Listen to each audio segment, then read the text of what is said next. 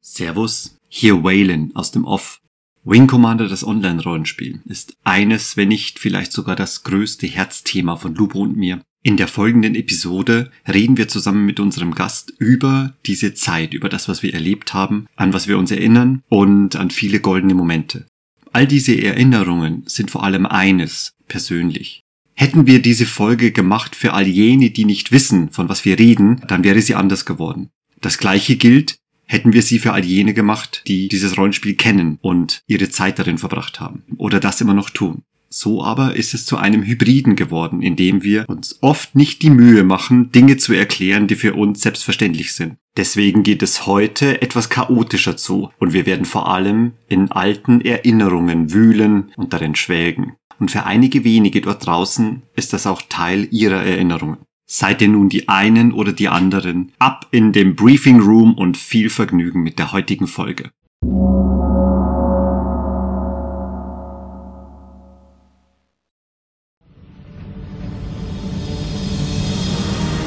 Es wird kommen eine Zeit, in der einer, der das Herz eines Kilrasi hat, aber kein Kilrasi ist, säuberndes Feuer über uns bringen wird. Kintrak, eine Zeit großer Dunkelheit, wird uns überkommen.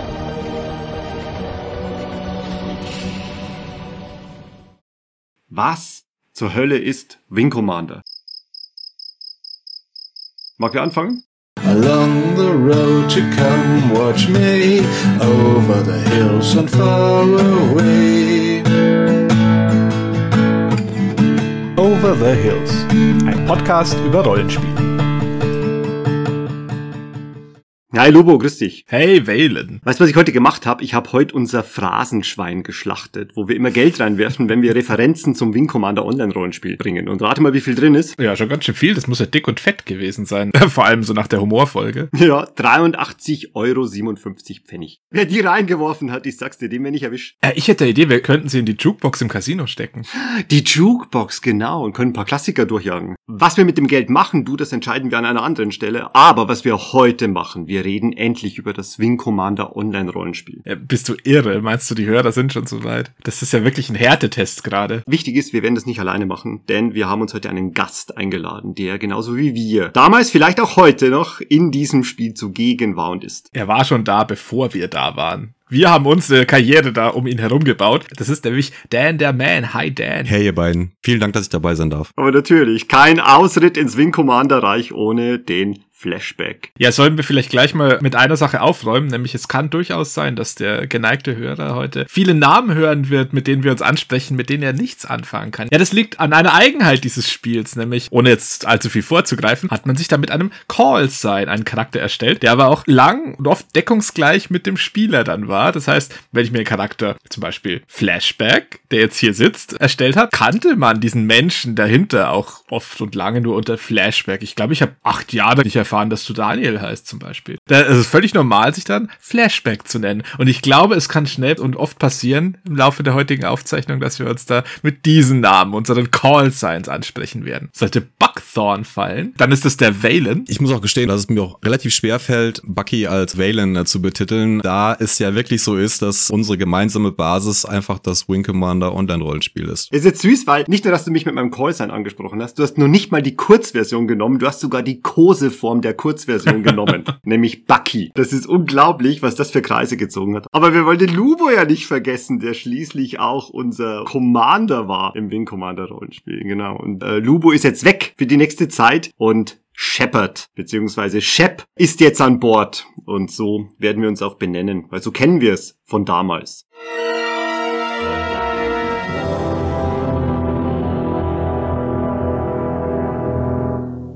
Wir haben jetzt schon mal wie mit der Reaper-Kanone rausgehauen, eine ganze Menge an Zeug, aber jetzt kommen wir mal kurz wieder an den Anfang zurück. Also, was zur Hölle ist Wing Commander? Wie viel von den PC-Spielen habt ihr eigentlich wirklich gespielt? Haut mal raus. Flash? Das erste äh, Aufeinandertreffen war auf dem Amiga 500. Das war, glaube ich, der erste Teil. Da war ich aber körperlich und geistig noch nicht in der Lage, das irgendwie äh, großartig zu erfassen. Dementsprechend habe ich das nur so am Rande gespielt. Irgendwann später gab es Konsolenportierungen vom dritten, vierten und fünften Teil. Und da bin ich dann komplett drin aufgegangen. Das ist ein wilder Ritt durch die 90er. Ich habe irgendwie das Gefühl gehabt, dass sich das über 20 Jahre erstreckt, aber das ist ein völliger Schwachsinn. 1990 bis 1997 waren die fünf Teile. Ne? Wing Commander 1, 2, dann Wing Commander 3, Heart of the Tiger, der vierte Teil, Price of Freedom und Prophecy als hm, erster Teil einer Reihe, die noch weitergehen sollte, aber dann nie weitergemacht wurde. Die neue Ära, ja, ja. Shep bei dir? Du, du hast viel gezockt, oft gezockt und dauernd, oder? Das fünfte, Prophecy, das war eins meiner ersten PC-Spiele. Also ich habe einen PC bekommen und dann Saugeil. kurz danach äh, zum Geburtstag Wing Commander Prophecy. Habe mir gewünscht aufgrund von der Demo, die ich da vorher gespielt hatte, von der PC Action CD. Das war dann lange Zeit das einzige Wing Commander, das ich hatte. Auch aufgrund der Verfügbarkeit, weil die anderen Teile gab es irgendwie nicht. Auch nicht so lauffähig für Windows 95 damals. Und ich habe die erst vor relativ kurzer Zeit mal alle am Stück so nachgeholt. Also eins bis vier. Das war schon ein wilder Ritt. Also ich hatte natürlich äh, ab und zu mal, so wie Flash beschrieben hat, mal so reingelurrt im Laufe der Jahre vorher. Aber Hm. das ist nicht dasselbe, wie wenn man es so einfach mal so am Stück durchspielt auf einem System, das dafür gemacht ist. Ja, das war so meine Wing Commander Historie. Aber ich muss sagen, Teil 5, das ist viel geschmäht äh, und viel Mhm, gescholten mhm, innerhalb des äh, Fandoms, weil es mit vielen Storyfäden einfach bricht, einen neuen Feind einführt, einen neuen Hauptcharakter äh, und generell viel cleaner und sauberer ist und ein bisschen mehr Star Trekky. Kann ich intellektuell nachvollziehen, aber mein Herz gehört diesem fünften Teil so krass und ich spiele den jedes Jahr einmal durch. Das fünfte Spiel und das Add-on. Hey, sag mal, kommen im fünften Teil eigentlich überhaupt Kilrathi vor? Ganz am Anfang, im Intro, oder? Na, man begegnet ihnen schon ab und zu und es gibt dann auch so einen kurzen Story-Pfad, wo man sie bekämpfen kann, wenn man sich mit Hawk auf Rachepfade begibt. Da kann man sie eine Mission lang bekämpfen und dann ist man auf so einem Pfad, wo man dann Buße tun muss, damit sie einem später helfen. Sie sind ja Verbündete gegen die Nephilim. Aber im Simulator, die ersten vier Missionen, glaube ich, da kann man sie ganz nach Herzenslust abschießen. Ich habe die ersten beiden Teile überhaupt nie gespielt und weiß von denen überhaupt nichts. Meine einzige Erinnerung, ich habe Teil 3, 4 und 5 damals mit einem Kumpel zusammen im Hot Seat gespielt. Und zwar jeden Teil genau einmal. Im Keller, Spezi trinkend und Zigaretten rauchend bis in die Morgenstunden. Den letzten Teil habe ich markant im Hinterkopf, aber vielleicht kommen wir da später noch dazu. Am prägsamsten fand ich immer den vierten. Aus mehreren Gründen. Ne? Ich habe mich an ganz viel aus dem Vierer wieder erinnert, als dann später so dieses gritty Science Fiction moderner wurde. Gerade Battlestar Galactica, das wird auch noch ein bisschen öfter fallen wahrscheinlich heute. Deswegen ist für mich Wing Commander 4 die Ausgangsbasis in diese ganze Materie hinein. Dieses Postkrieg, desperate Veteranentum. Nicht zu vergessen mit all diesen Video-Zwischensequenzen, wo du ja eigentlich teilweise sogar ein bisschen Film dazu bekamst. Also technisch gesehen haben wir ja drei Filme. Jetzt haben wir uns ein bisschen davon galoppieren lassen, weil äh, wir sind nicht weit genug nach hinten gegangen, wenn wir schon Wing Commander erklären wollen. Wir haben jetzt noch überhaupt nicht gesagt, was das für Spiele sind eigentlich. Was ist denn Wing Commander überhaupt? In a nutshell. Flash? Erklär mal. Ja, das ist eigentlich ein extrem cooler Weltraumsimulator, wo man die Rolle eines Kampfpiloten einnimmt und dann in den ersten Teilen gegen die Fellnasen, sprich gegen die Kirathis, äh, zu Felde zieht. In der Terranischen Konföderation, TCN, auf der Tiger's Claw, dem namhaften Trägerschiff und da halt dann möglichst viele Abschüsse erzielt und die Menschheit ein weiteres Mal vom Rande des Abgrundes wieder zurückzieht. Ja, später gibt es den inneren Konflikt mit der Grenzweltenunion gegen die TCN mit einem ordentlichen äh, Story-Twist, möchte ich mal nennen, so zum Ende hin. Das haben wir jetzt im Teil 4. Genau, ich glaube, äh, Teil 3 ist ja immer noch Kilrathi. Ja, die ersten drei Teile sind der Kirathi-Krieg und am Ende von Teil 3 wirft man halt die Templor-Bombe und zerstört ihre Heimatwelt. Also halten wir im Groben und Ganzen fest, das ist eine Raumkampfsimulation aus der Ego-Perspektive aus Sicht eines Kampfpiloten, der in einem Cockpit sitzt und Dinge abschießt. Das, was du gerade erklärt hast, das ist völlig richtig und fasst es perfekt zusammen. Aber das war für mich immer der unwichtigste Teil. Der wichtigste und bedeutsamste Teil war, dass man zwischen den Missionen in ein paar Screens auf seinem Trägerschiff, auf dem man stationiert ist, herumgehen kann, die Räume bereisen, also vom Casino in die Aufenthaltsräume oder auf die Brücke und so weiter und dann mit anderen Charakteren sprechen, weil da waren recht viele Charaktere auch mit an Bord, zum Teil deine Wingman oder auch andere Bordoffiziere oder sowas und du konntest dann immer reden mit denen, schon in Teil 1 und die hatten dann, naja, ab und zu mal so ein bisschen clumsy Dialog, wo sie dir irgendwelche taktischen äh, Finessen verraten haben, bis später wirklich sehr breit auserzählte Stories, die teilweise schon ganz cool waren, teilweise, naja, aber insgesamt war das eine super geile Welt, in die ich wahnsinnig gerne rein bin. Und da haben die Raumkämpfe, also die waren natürlich auch toll inszeniert, auch mit dramatischen Wendungen und ganz viel Gefunke. Das war auch immer toll und geskriptet. Aber ich wollte eigentlich immer wieder zurück aufs Trägerschiff, damit die Story weitergeht und damit ich mit Leuten reden kann. Ich weiß nicht, wie das mit euch ist. Viele Leute erzählen, dass sie das immer genervt hat. Bin da ziemlich bei dir. Diese Teile im Cockpit, die waren schon auch irgendwie cool und actionlastig, aber genau genommen waren sie auch repetitiv. Also so richtig cool fand ich die nicht. Ich glaube jetzt auch nicht, dass sie besonders gut war drin. Gott sei Dank, zumindest hab's ich so in Erinnerung, dass die Spiele jetzt nicht so grottenschwer waren, zumindest die Hauptspiele nicht, dass man da irgendwie sehr leicht scheitern konnte. Das ist das Add-on von Teil 2 nie gespielt. das merke ich gerade. Das war unmenschlich. Ja, kein Add-on-Wissen. genau, deswegen, das fehlt mir und die Basisspiele, die waren eigentlich ganz okay. Ja, voll. Diese Zwischenteile, also dieser Intra-Squadron-Talk, der war ja Gold wert, der war ja zauberhaft, vor allem ab dem dritten Spielteil. Genau, das waren ja FMV-Bestandteile des Spiels, die von Schauspielern gespielt wurden und nicht mal schlechten. Hallo, Mark Hamill. Ja, großen Schauspieler, ne? Malcolm McDowell. Tom Wilson war Maniac, genau. John Rice Davis war Paladin. Das war wirklich krasse Besetzung. Also man hätte einen grandiosen Film draus machen können, wenn man das einfach nur zusammengefügt hätte. Ach, den gab's doch. Den gab's doch. Schade, dass niemand je die Idee hatte. Hätte es doch einen Wing Commander Film gegeben. Naja, schade. Genau, neben dem, dass natürlich der Geschwader-Talk so cool war, was ich lässig fand, das war ein ganz eng gefasstes Setting, weil genau genommen haben sie Top Gun in Space dargestellt und nichts anderes. Also es ist auch total dumm, wenn du dir mal überlegst, also die gesamte Kriegsführung basiert eigentlich auf schon Testosteron geschwängerten Einzelwesen. Auch die Mädchen. Äh, auch die Mädchen, also alle, wirklich. Da war alles voller Top Gun Testosteron. Und die sind in ihre kleinen Kampfmaschinen gestiegen und haben damit alles vaporisieren können, was geht. Das sind ja Übervernichtungswaffen, die von Trägerschiffen irgendwo hingeflogen werden und dann äh, hauen sie sich gegenseitig die Köpfe ein und die Casualties gehen in die Tausende. Immer coole Funksprüche und immer einen flapsigen Spruch drauf und die sind alles super laid back äh, und super cocky. Boah, das ist so hart 90er Top Gun Flair. Unglaublich. Ja, so dieses Fliegerass-Feeling, das hast du schon ziemlich gut, finde ich. Also gerade, wie du schon sagst, alle sind immer so nur markig und kernig und, und saufen ganz viel auch zwischen den Einsätzen,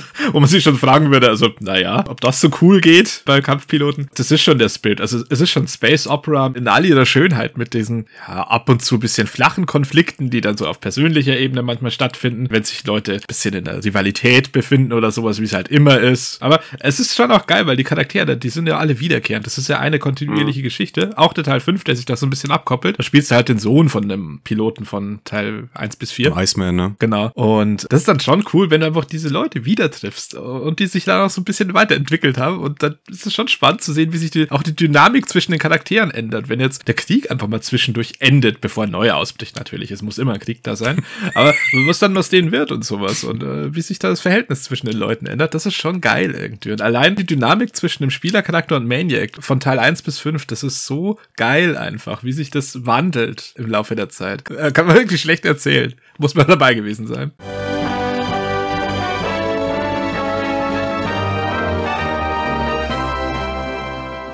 Das waren die 90er. Das waren die Wing Commander Spiele samt Expansions. Was hat das jetzt aber mit Rollenspiel zu tun? Ganz viel. Ja, du warst der Erste von uns, ne? Wenn man so Anfang der 2000er einfach mal die Google-Suche gestartet hat und war auf der Suche nach einem kernigen, forenbasierten Online-Rollenspiel, dann war so mit einer der ersten Treffer eigentlich immer die Seite von äh, wingcommander.de. Um Himmels Willen, wer würde denn ein forenbasierendes Rollenspiel suchen? Also, wie gesagt, bei mir war es, glaube ich, 2000 2 hatte ich genau danach gesucht und es gab ja zu der Zeit ja einige fanbasierte Foren-Rollenspiele, Star Trek, Star Wars war da ja gang und gäbe. Vieles war halt relativ schlecht oder einfach vielleicht strukturiert und aufgebaut. Und ja, schon damals fand ich die Wing Commander Seite präsentativ anspruchsvoll und ja, hatte mich dann einfach kurz entschlossen, mich da anzumelden, um zu gucken, was da so geht. Und direkt am ersten Abend in dem Chatraum des Casinos äh, hatte ich schon meine ersten Plays. Und das war dann schon so der Türöffner quasi in die Welt von Wing Commander. Und da das ganze Jahr die Spielreihe, nebst der Bücher, die es ja auch gab, Kanon oder Hintergrund der Wing Commander Online-Rollenspiel äh, Story ja letztendlich darstellt, hat dieses Forum ganz viel mit der Wing Commander-Reihe zu tun. Hey, sag nochmal, 2002 bist du da rein. Ja, August 2002. 2002, das ist 20 Jahre her. Flash. Ist ja irre. Ja, man muss aber auch fairerweise dabei sagen, man muss da schon mal so ein bisschen so äh, ein paar Monate abziehen, die ich dann halt beurlaubt war oder keine Ahnung, wo ich halt nicht gespielt habe. Aber letztendlich ja, also ich sag mal, hin und wieder habe ich halt mal einen Blick ins Forum auch geworfen, wie jetzt in, in den letzten Wochen auch vermehrt als kleine Vorbereitung zu unserer gemeinsamen Podcast-Folge. Ja, also die Jahre fliegen dahin, wir wissen es alle. Äh, ja, es Mhm. sind knappe 20 Jahre mittlerweile. Aber er ist geil, ich möchte das kurz betonen, gell? Das Forum ist immer noch da. Wir reden zwar über Vergangenheiten, teilweise abgeschlossene Vergangenheiten, aber das Forum ist noch hier. Man kann es immer noch bespielen. Du sprichst da was ganz krasses an, nämlich, darauf kommen wir später noch, aber man musste sich beurlauben lassen, wenn man nicht da war eine Weile. Das hat ja alles ziemlich Das krasse Struktur, ja. Das sagt schon mal viel, glaube ich, über die Struktur dahinter. Das ist ein bürokratisch-militärisches Rollenspiel. Ja, krass, du hast ja echt einen sehr ähnlichen Werdegang dann gehabt wie ich. Nur ein paar Jahre früher, 2004 oder 2005, bin ich auf gleichem Wege dahin gestoßen. Ne? Ich weiß noch, ich hatte während dem Zivi so irgendwie ganz viel Zeit und hatte auch kurz vorher den Erstkontakt mit Pen and Paper gehabt und dachte mir, hä, jetzt hast du dieses Internet auch noch, ja, also jetzt steht ja alles offen und habe ja einfach mal Online-Rollenspiel gegoogelt und man möchte es nicht glauben, aber das war einer der Top-Treffer. Krass. Ja, Wing Command hat natürlich bei mir alle Glocken geschlagen, die es gibt. Und da musste ich sofort drauf gucken. Und da war ich auch schnell eingebunden. Also da wurde sich sehr schnell und sehr schön um die Neuankömmlinge gekümmert. Und ja, der Rest ist Geschichte. Und äh, apropos Geschichte, das ist vielleicht noch sehr wichtig fürs Verständnis, worüber wir jetzt gerade reden. Wir reden ja nicht über den Stand der Seite heute oder wie sie sich entwickelt hat im Laufe der Jahre oder irgend sowas, sondern uns geht's jetzt konkret um unsere Erfahrung dort. Und das sind so, ja, zwischen 10 und 20 Jahren, je nachdem, wen man fragt, wo wir da halt aktiv waren und gespielt haben und was das für unsere Rollenspielvita auch bedeutet hat im Speziellen. Im Endeffekt erzählen wir da so von so ein bisschen der schönen goldenen Zeit, die wir da hatten, ohne dass wir da jetzt, keine Ahnung, auf den heutigen Stand oder so eingehen. Ich glaube, wir sind alle mittlerweile inaktiv. Da können wir eigentlich gar nicht so viel dazu sagen. Deswegen ist das wirklich so ein Schöpfen aus unserem Denkarium und unseren gemeinsamen Erinnerungen, weil die Zeit schon sehr prägend war für mich und ich glaube für dich auch, Wellen zumindest. Und ich glaube für dich auch, Flash. Definitiv. Ich glaube, Lubo, dass das Grundstock unserer Freundschaft war, da gemeinsam anzufangen, wenn ich so genau überlege. Denn, jetzt pass auf, wie ich dazu gekommen bin. Wir kannten uns vom Legend of the Five Rings zocken. Das weiß ich noch. Das ist ein höchst obskures Sammelkartenspiel, das mittlerweile zum zweiten Mal eingestellt wurde. Wir sind schon in der Nische zu Hause. Aber Hallöchen. Und jetzt pass auf, wie ich nämlich auf dieses Forum aufmerksam wurde. Du hast nämlich, und das zeigt vielleicht auch nochmal, wie nischig es war, denn wenn man da mit lauter Nerds unterwegs ist, die Living Card Games, Trading Card Games, Rollenspiel und digital zocken und dann Lubo so ganz, ganz, Ah, ganz stimmt. vorsichtig und verschämt immer so ein bisschen von diesem Wing Commander Forum erzählt. Und ich wusste ja, Ah, ah, ah, ah. Ich weiß es noch konkret. Ich muss deine Erinnerung korrigieren. ich habe dir meine Erinnerung noch gar nicht richtig erzählt. Aber korrigier sie gleich. Ja, aber du hast schon mal falsch angefangen.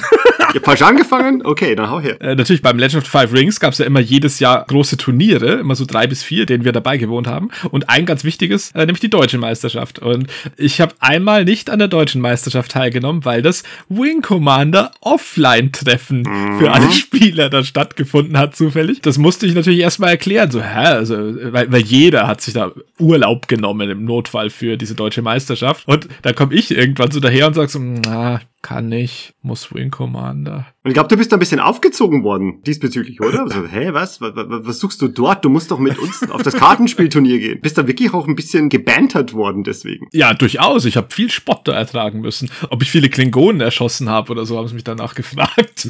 Klingon vor allen Dingen. Genau. Hey, pass auf, addieren wir noch was dazu. Mein 30. Geburtstag, da war einer nicht da und das warst du, weil du damals, da war ich auch am Off.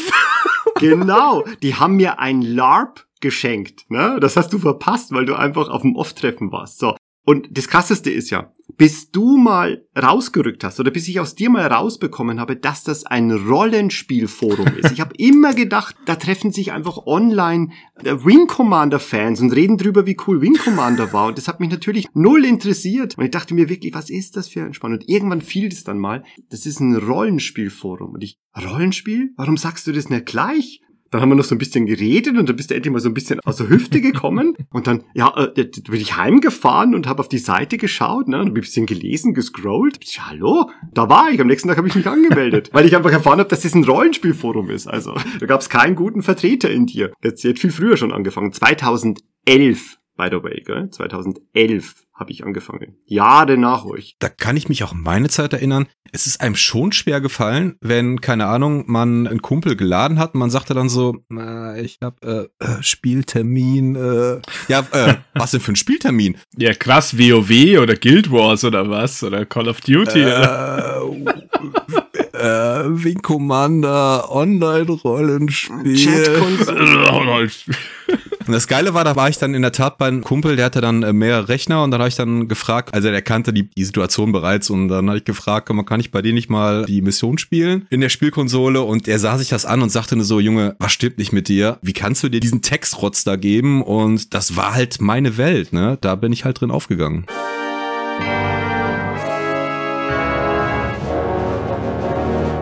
Ja, Textrotz ist ein gutes Stichwort auch noch. Wollen wir mal kurz beschreiben, wie das Spiel überhaupt so aufgebaut hat? Weil ich glaube, anhand unserer Erklärung kann man sich jetzt noch nicht so ganz vorstellen, oder? Es gibt ja so 100 Menschen auf dieser Welt, die ja vollkommen wissen, um was es jetzt geht. Und es gibt Milliarden, die keine Ahnung haben, um was es sich dabei handelt. Aber das gehen wir jetzt kurz mal durch. Hey, wie spielt man ein online textbasiertes Pen and Paper? Mittlerweile wissen wir ja, wie man online Pen and Paper spielt über Discord und mit angeschalteten Kameras und Headsets. Das wissen wir ja. Aber das war das nicht. Das war ganz was anderes. Das war ein Textrollenspiel. Hey, wie geht denn ein Textrollenspiel? Der erste Schritt ist ja eigentlich, dass man sich auf der Startseite einfach registriert ne, und dann sich anmeldet und dann bekommt man, also war zumindest zu meiner Zeit so, bekam man halt eine Einladungs-E-Mail, dass man jetzt an der Akademie der Terranischen Konföderation angemeldet ist und man sich dann bei dem und dem zu melden hat. Das war dann halt einer von den Charakteren, die nicht erklärbarerweise neben dem Job des Kampfpiloten auch noch Akademiedozenten waren und ja, dann hat man halt dann entsprechend Missionen beschritten, beziehungsweise es gab zu meiner Zeit sogar noch einen theoretischen Teil mit einer Prüfung.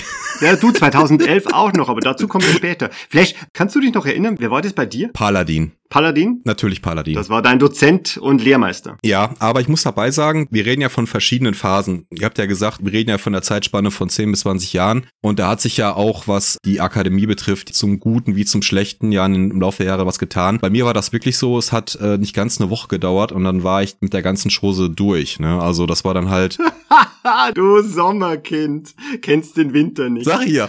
Ja.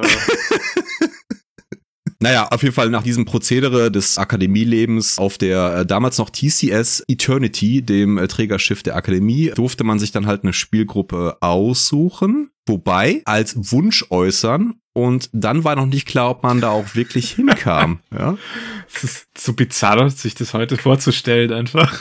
Also nochmal vielleicht, bei dir war es so, es gab die Anfängerzeit quasi, also als Anfänger wurdest du aufgefangen, mitgenommen, dir wurden die Mechanismen beigebracht, du wurdest quasi unter die Fittiche genommen und wie lange? Zwei Wochen, zwei, drei Wochen, dann wurdest du quasi auf deinen Träger geschickt, also Träger heißt Spielgruppe. Unterschiedliche Spieltische und Spielgruppen, das waren die Träger und dann hat man seine Zuweisung bekommen. Richtig? Genau. Zwei Wochen ungefähr? Wenn nicht sogar weniger. Also es war wirklich eine, eine relativ schlanke Aktion. Man muss auch dabei sagen, äh, dass das Regelwerk hat sich ja auch im Verlauf der Jahre geändert. Damals war es noch ein W6-System, wenn mich nicht alles täuscht. Und das war auch knackiger und, und äh, actionlastiger, auch einfacher strukturiert.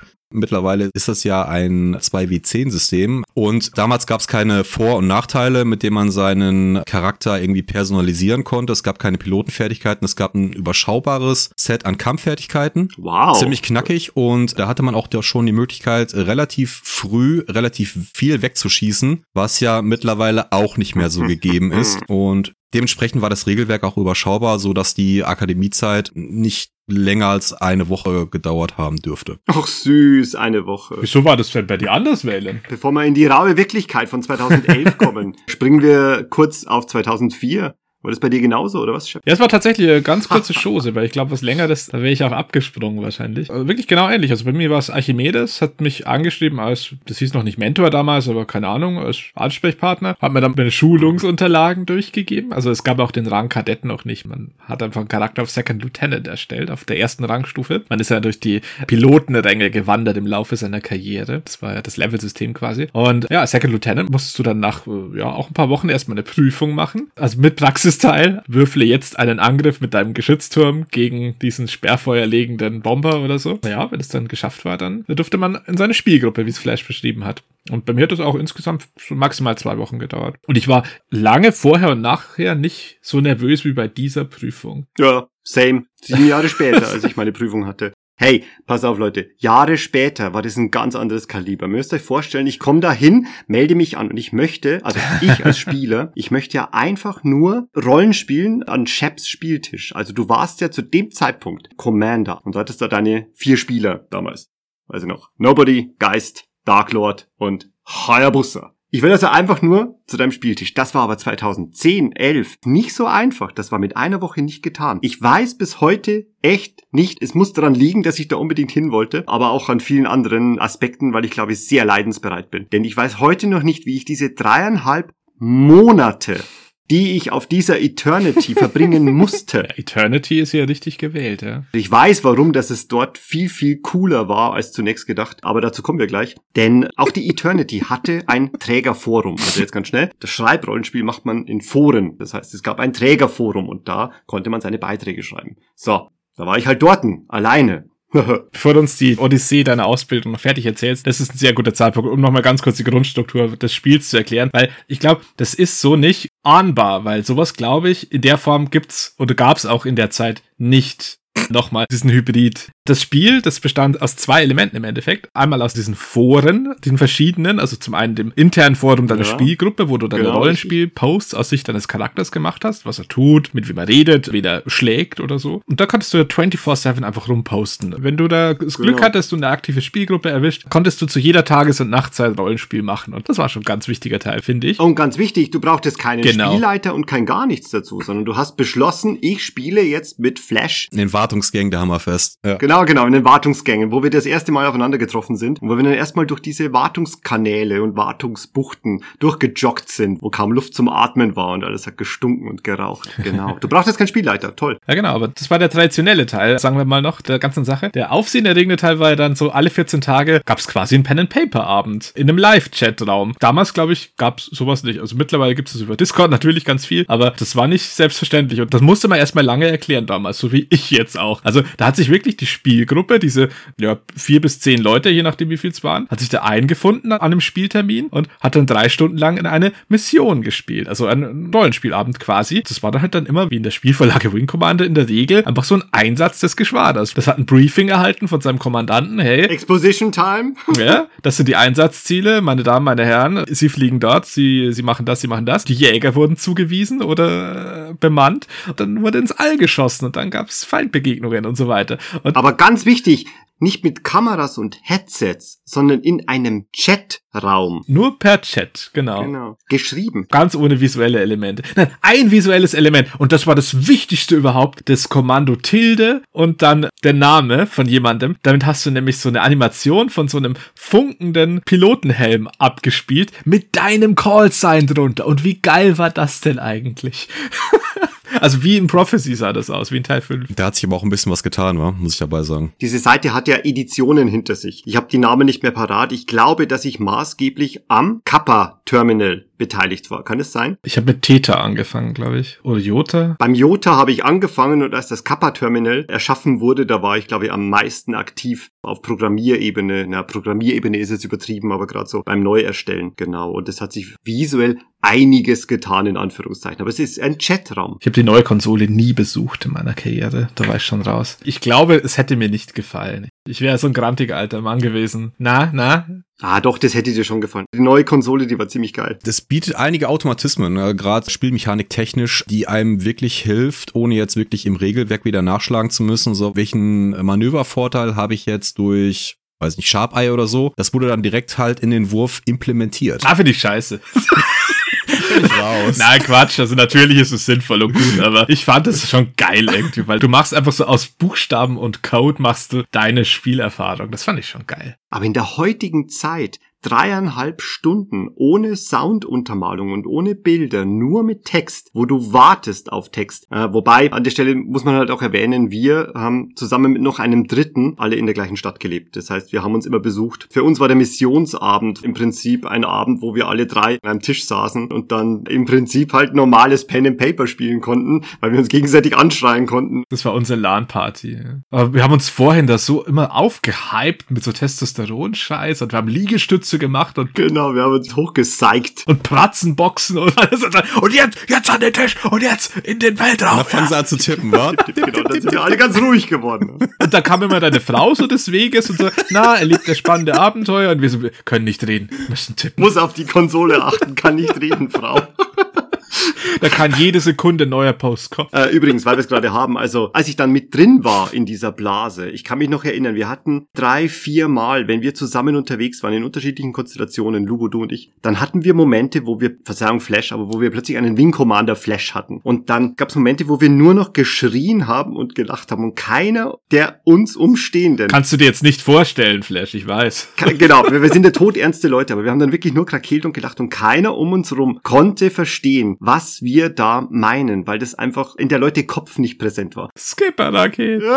genau, da haben wir einfach Running Gags rausgehauen. Und dann haben die Leute immer so ein bisschen gewartet und geschaut, ein bisschen auf die Uhr und haben einfach gewartet, bis wir uns wieder beruhigen. Und nach fünf Minuten sind wir wieder raus aus der Wing Commander Blase und dann konnten wir wieder normale Gespräche führen. Ja, ja, so war das damals, genau. Das konnte schnell passieren. Ja, Eternity. Berichte von deinen dreieinhalb Monaten. Was war jetzt da los? Viel Foren posten und viel Chat-Missionen spielen, oder? Die Eternity, ihr süßen Knaben mit euren ein, zwei Wochen Ausbildungszeit. Ja, bei mir war das ganz anders, weil damals hat sich viel verändert gehabt. Ich habe bis heute mindestens zweierlei Gefühle in mir, wenn ich an diese Zeit denke. Zum einen, eine Sache, die man noch hinzu erwähnen muss, das kam bereits schon so ein bisschen durch. Da gab's keinen Dienstleister. Das ist alles Community gesteuert gewesen. Das heißt, das ist nicht so, dass man dann Geld gezahlt hat und da waren Leute, die haben quasi die Seite unterhalten und die haben aufgeräumt und die haben Bugfixes gemacht, Bugfixes. Die haben Sachen erneuert und so weiter. Nein, das sind alles Menschen gewesen, die haben per se kein Geld dafür bekommen. Und diese ganze Seite hat funktioniert, weil Menschen dahinter waren, die gearbeitet haben dafür. Und das ist großartig, aber auch menschlich. Und unter anderem gab es halt zum Beispiel auch Akademieleiter. Und diese Sache, die war grenzwertig. Deswegen, weil ich meine, ich bin ein erwachsener Mensch. Ne?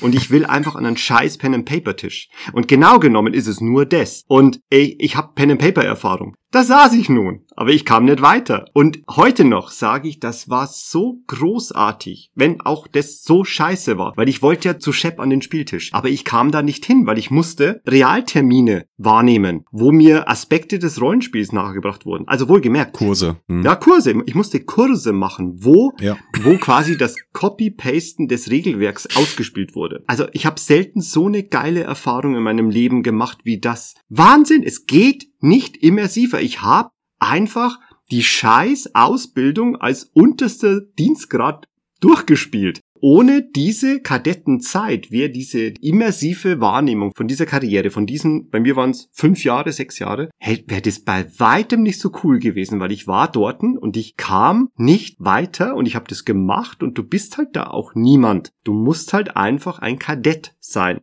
Und das ist an Immersion nicht zu überbieten. Letztendlich hätte man einfach drei Monate warten können. Man hätte aber die Kurse gemacht und gesagt, ja okay, Chef, also macht ihr mal noch so zehn Missionen, da bin ich da. Hat, da könnte der Krieg schon verloren sein in der Zeit. Aber ich wollte ja anfangen, ich wollte ja da mitmachen, das war ja super geil von Anfang an. Dann gab es einen riesen Glücksfall für unsere spätere Spielgruppe und für mich, und zwar, dass jemand einen Zweitcharakter begonnen hat, der ebenfalls durch diese Zeit durch musste und das war einfach ein Postverrückter. Der war im technischen Bereich tätig, der war ständig am Rechner und der hat einfach gepostet wie ein Blöder. Dem Spieler ist es zu verdanken, dass ich einfach in diesen drei Monaten unfassbar viel spielen konnte. Ich bin niemand, der so sonderlich mit Smartphones warm geworden ist in diesem Forenspiel. Für mich war natürlich der Desktop-PC immer das A und O. Und das Notebook konnte halt auch das Forum immer äh, auf- und zutappen während der Arbeit. Das war ein Riesenvorteil. Und besagter Spieler konnte das auch. Und wir waren beide scharf aufs Rollenspiel schreiben. Deswegen haben wir dann einfach unsere Kadettenzeit, haben wir glaube ich die ersten 2000 Posts pro Nase, haben wir da einfach rausgehauen in diesen drei Monaten. Und einfach geschrieben wie die Verrückten. Wir haben einfach Szene um Szene um Szene geschrieben. Und das ist der Grund, warum, dass ich diese Zeit nicht missen möchte, weil es hat so einen Unterbau mir verpasst, bevor ich überhaupt noch zum Spielen kam, bevor ich überhaupt noch zu dir an den Tisch kam. Shep, glücklicherweise, besagter Spieler kam dann mit an deinen Tisch. Und es war Beginn des Endes der Ruhe für dich und deine, deine Vier-Spieler-Gruppe, denn dann ging's los, als wir dann kamen, dann ging's echt los. An sich ist es völliger Käse, so wie es gedacht ist, aber man muss dazu sagen, da gab's Leute, die haben dem Ganzen einen Anstrich verpasst, den ich auch nicht missen möchte. Metalhead, Sid, äh, ich weiß nicht, was aus Sid geworden ist. Sid hat es so ernst genommen, diese Kadettenzeit, der hat sich halt auch gekümmert, der hat Zeug gemacht mit den Leuten. Also man muss sich das vorstellen, da haben dann Leute, Ausbilder und Dozenten gespielt in so einer militärischen Ausbildung und das möchte ich nicht missen. Vergessen. Aber trotzdem warst du halt geparkt. Das war halt scheiße. Du wolltest ja eigentlich woanders hin. Und das konntest du ja nicht. Aber glücklicherweise waren da zu meiner Zeit damals beherzte Leute, die da wirklich das ziemlich rausgerissen haben. Ich muss mal ganz kurz dazwischen grätschen. Also mein letzter Kenntnisstand, was die Akademie betrifft, ist mittlerweile so, dass man sich halt registriert und dann wird man automatisch schon in die äh, Spielgruppe geschoben und nimmt dann halt an den Live-Missionen ja. teil. Und nach einer Anzahl X, glaube ich, äh, ist man dann bestätigter Kampfpilot und also man ist halt direkt dabei, ohne jetzt, sagen wir mal, diese ganzen Kurse mitmachen zu müssen, in Klammern. Ähm, wenn ich es richtig raushöre, war es für dich, Bucky, eine Offenbarung. Äh, ich bin nicht so ein Fan von äh, Copy and Paste und weiß nicht, ob ich die Zeit durchgestanden hätte, äh, wenn das jetzt so lange gedauert hätte wie in deinem Fall. Genau, heutzutage ist es so. Die Eternity ist weg. Also, die ist eingemottet worden. Äh, es gibt kein Akademieschiff mehr. Genau, deswegen. Du landest gleich auf dem Träger, kriegst so Art Tutoren, die kümmern sich ein bisschen um dich und dann bist du unter die Fittiche genommen, stirbst erstmal nicht und dann bist du ein Pilot. ich habe mindestens einen Kadetten umgebracht in seiner ersten Mission. Das war schön. Ja, ja, und bist immer gescholten worden als ach so schlimmer Commander, bei dem die Leute ja, ja, sterben. Ja, der Fleischwolf von Shep. Naja.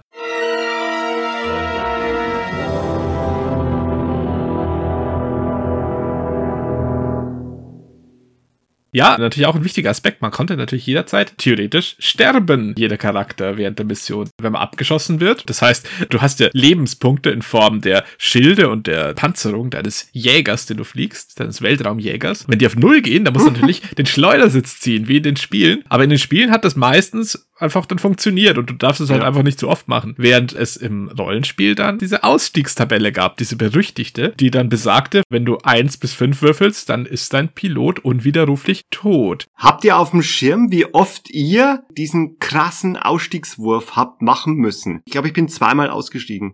Da drückst du die Klöten zusammen, wenn du einen Ausstiegswurf machen musst. Das ist echt kacke. Selbst mit Death Saving Throws ist das nicht so zu vergleichen. Ja, Ausstiegswürfe in Wing Commander, da geht dir der Arsch auf Grundeis. Weil da stirbst du halt. Im letzten Jahr oder davor das Jahr musste Metalhead aussteigen. Ein Charakter, der wie lange? 20 Jahre gespielt wurde. Ja, aber der hat ja Last Chance bestimmt, oder? Ja, er hat den ersten Wurf verkackt und dann griff Last Chance und im zweiten hat er es dann ganz knapp geschafft. Besagter Metalhead, das ist der allererste, der mir begegnet ist auf der Eternity damals. Der gute Metalhead. Ne? Und der wäre beinahe im Ausstieg verreckt. Das ist ja kacke. Aber jetzt geschafft. Bei mir waren es auch zweimal. Hm. Ziemlich sicher. Zweimal. Ein bisschen was zu den Regeln, zumindest zur damaligen Zeit, weil du gerade Last Chance erwähnt hast. Nach diesem alten was war das? Nach dem alten D6-System kann man das 2W10-System. Und als ich angefangen habe, da gab schon ein proppevolles Regelwerk. Letztendlich fand ich eine Sache immer ganz krass. Das war vor meiner Zeit, ist das anscheinend pervertiert worden. Aber zu meiner Zeit war schon so, alle zwei Wochen nahmst du einfach an der Mission teil und das war der einzige Moment, wo du deine Erfahrungspunkte und deine Prestigepunkte bekamst, mit denen du aufsteigen und Fertigkeiten kaufen konntest. Das ist ein so geiles System, weil du kannst nicht mehr und du kannst nicht weniger. Na gut, du kannst schon weniger schaffen, wenn du halt einfach keine Zeit hast. Dann bist halt raus. Aber alle zwei Wochen levelt dein Charakter. Und so die Standardfertigkeit, die zum Beispiel plus eins auf Schießen bringt oder plus eins auf Ausweichen, kostet 30 Erfahrungspunkte. Das heißt, rechnen wir es kurz durch. Ja, Im Prinzip in einem Monat durchschnittlich hast du acht Erfahrungspunkte bekommen. Das heißt, nach vier Monaten etwa konntest du dir mal einen Stat-Punkt dazu kaufen. Ganz lapidar gesprochen. Oder es gab noch zig andere Möglichkeiten, die du kaufen konntest. Und die waren teilweise noch teurer. Das heißt, manchmal musstest du einfach ein Dreiviertel des Jahr musstest du spielen, um dir eine Fähigkeit zu kaufen. Das kann man sich gar nicht so vorstellen, weil das widerspricht ja so allen Prinzipien, die so Spiele, die eigentlich Spiele anziehen wollen, haben. Also, dass man am Anfang einfach so schnell aufsteigt und schnelle Erfolge hat und so. Das war genau das Gegenteil. Du hast ja ewig gebraucht. Du konntest ja auch nichts im Vergleich zu den anderen. Du hast einmal geschossen, hattest scheiß Wert, hast daneben geschossen und da hast wieder 20 Minuten gewartet, bis du wieder dran bist. Alles war ganz linear und super langsam der Aufstieg irgendwie war es geil, weil du denken konntest, hey, in vier Monaten, wenn ich jetzt alle zwei Wochen Zeit habe und nicht Ausfall und so scheiß Real Life habe oder so, mhm. dann kann ich mir da die und die Fertigkeit kaufen und dann schieße ich um einen Punkt besser. Ja, das wird geil. Nochmal zurück zu Metalhead. Stellt euch mal vor, es hätte jetzt nicht funktioniert. Bei so einem Endgame ausgespielten Charakter, ich denke, dann überlegt man sich zweimal, ob man sich die Hürde nochmal gibt und ganz von vorne anfängt. Wie er selbst auch schon gesagt hat, wäre es wahrscheinlich dann bei diesem Mal geblieben. Du spielst schon ein bisschen Second Life, dadurch, dass du immer online sein kannst. Du spielst ja nicht irgendwie alle zwei, drei Wochen an einem Abend mal einen Charakter und dann endet dieses Abenteuer und dann fängst du stattdessen einen Hexenmeister an in der anderen Geschichte, dann vier Monate später spielen wir Cyberpunk, sondern du bist ständig dein alter Ego. Und nach 20 Jahren stirbt der und dann ist der weg. Das ist nicht so, dass du dann sagst, na ja, ich habe noch so viel andere Charakterideen. Ja, einen Scheißdreck hast du. Du hast keine anderen Charakterideen. Du bist der. Es gibt einen Grund, warum, dass wir uns auch am Off-Treffen ständig mit unseren Callsigns anreden. Es gibt ja die Möglichkeit, zwei, dritt, viert, fünf Charaktere zu spielen. Das ist egal. Du hast eine Art der Benennung und das bist du halt einfach. Obwohl das Ziel, Spieler und Charakter zu trennen, immer irgendwie so ein bisschen mehr oder weniger gestützt wurde. Aber das geht nicht so einfach. Das haben wir blutig durchgeboxt. Weißt du noch, Charakterwahlrecht bei der Marschallswahl, ja.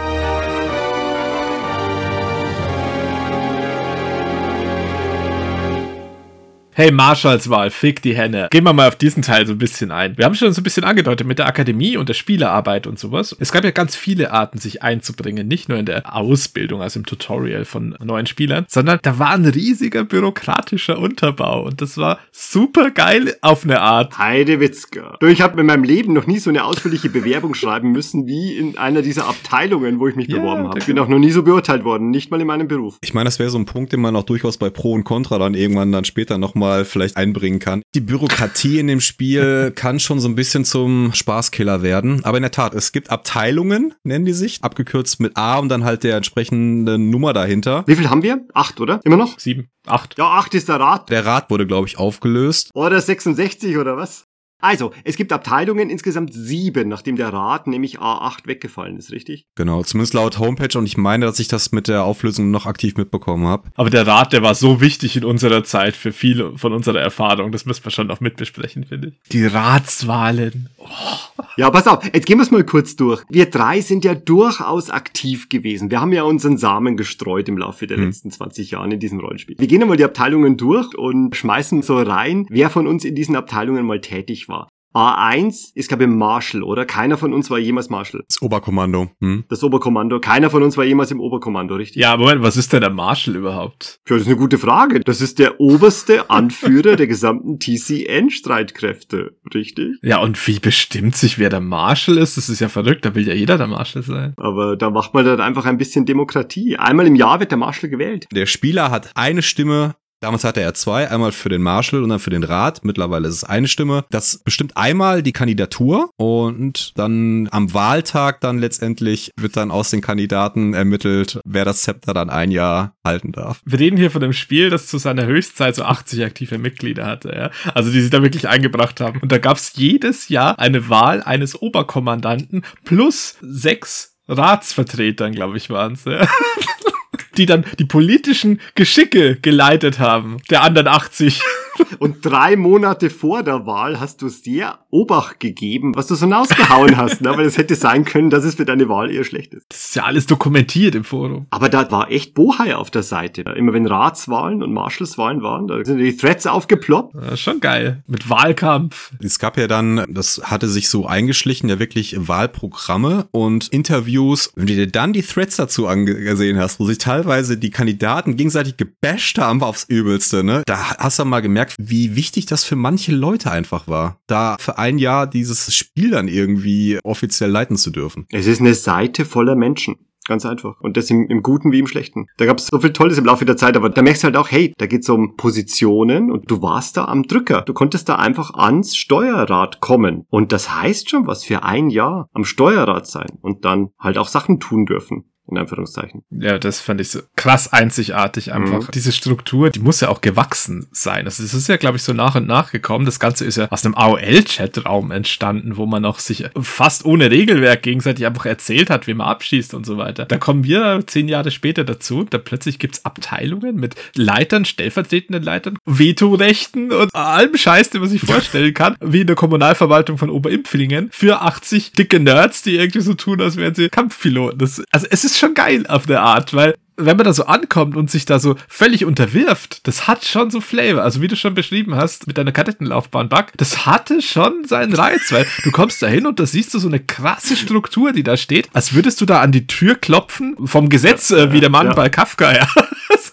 Der weiß halt doch noch nicht, dass er sich ins Haus das Verrückte macht einschleicht. Aber das ist schon geil. Mir hat das getan. Ich habe in meinem Leben nichts annähernd so Immersives erlebt wie dort auf dieser Seite. Das funktioniert nur so. Das geht nicht anders. Du kannst diese Art der Immersion, die kannst du nicht spielen, die musst du erleben. Und deswegen möchte ich das nie, nie, nie, nie, nie missen. Genauso wie es ist, erlebt zu haben. Das ist Teil des Goldes, das ich derzeit und heute noch in meinem Erinnerungsschatzkästchen mit mir rumtrage. Das ist ganz, ganz wichtig. Ich möchte nicht ein bisschen was daran ändern. Ja, eins der Marshall. Zwei, weil du gerade sagst Bürokratie die Personalabteilung. Ich glaube, es gab eine Personalabteilung. Von Anfang bis Ende war die besetzt mit einem Spieler, richtig? Das hat nie gewechselt. Mittlerweile gibt's einen Stellvertreter. Ja. Aber warum braucht man so etwas? Ganz einfach. Ja, Personalabteilung klingt jetzt total abgedroschen, aber das war im Prinzip die Pflege der Charakterblätter, könnte man jetzt sagen. Wenn jemand etwas gekauft hat, das war halt ein programmiertes Forum. Alle Charakterblätter folgten einem System. Alle Piloten sind in einer Welt zu Hause gewesen. Jemand hat immer ein Auge drauf geworfen und musste diese Foren implementierten Anträge einfach durchwinken. Man musste sagen, das funktioniert und das funktioniert nicht. So komisch das klingt, aber das brauchtest du halt, um einfach das Ding am Laufen zu halten. Damals wie heute. Ich finde solche Dinge wie einen stimmigen Lebenslauf beispielsweise. Ich meine, man konnte natürlich Dinge reinschreiben, genau. aber es musste halt irgendwo im Rahmen des Settings einfach auch passen und da passt es halt nicht, wenn der, keine Ahnung, der Schamane des Native-Stammes, der dann in die Sternen hinauszieht, um dann die Folklore zu verkünden. Das wäre halt schon mal schon was relativ grenzwertiges gewesen, wobei da würde ich fast noch sagen, das hätte man wahrscheinlich durchgewunken. Aber äh, so solche Dinge, die einfach irgendwo die Abrundung des Charakters, was vielleicht das Regelwerk an sich jetzt nicht unbedingt vorgibt, so ein bisschen den Werdegang, die Vorgeschichte, dass das irgendwo halt stimmig einfach passen muss ins Wing Commander Universum. Solche Dinge waren halt wichtig. Richtig, und deswegen Wing Commander Universum, das ist ja eigentlich auch ein nicht sehr vielseitiges. Denn es ist ja so ein ähnliches Prinzip wie in Shadowrun. Wir sprechen ja von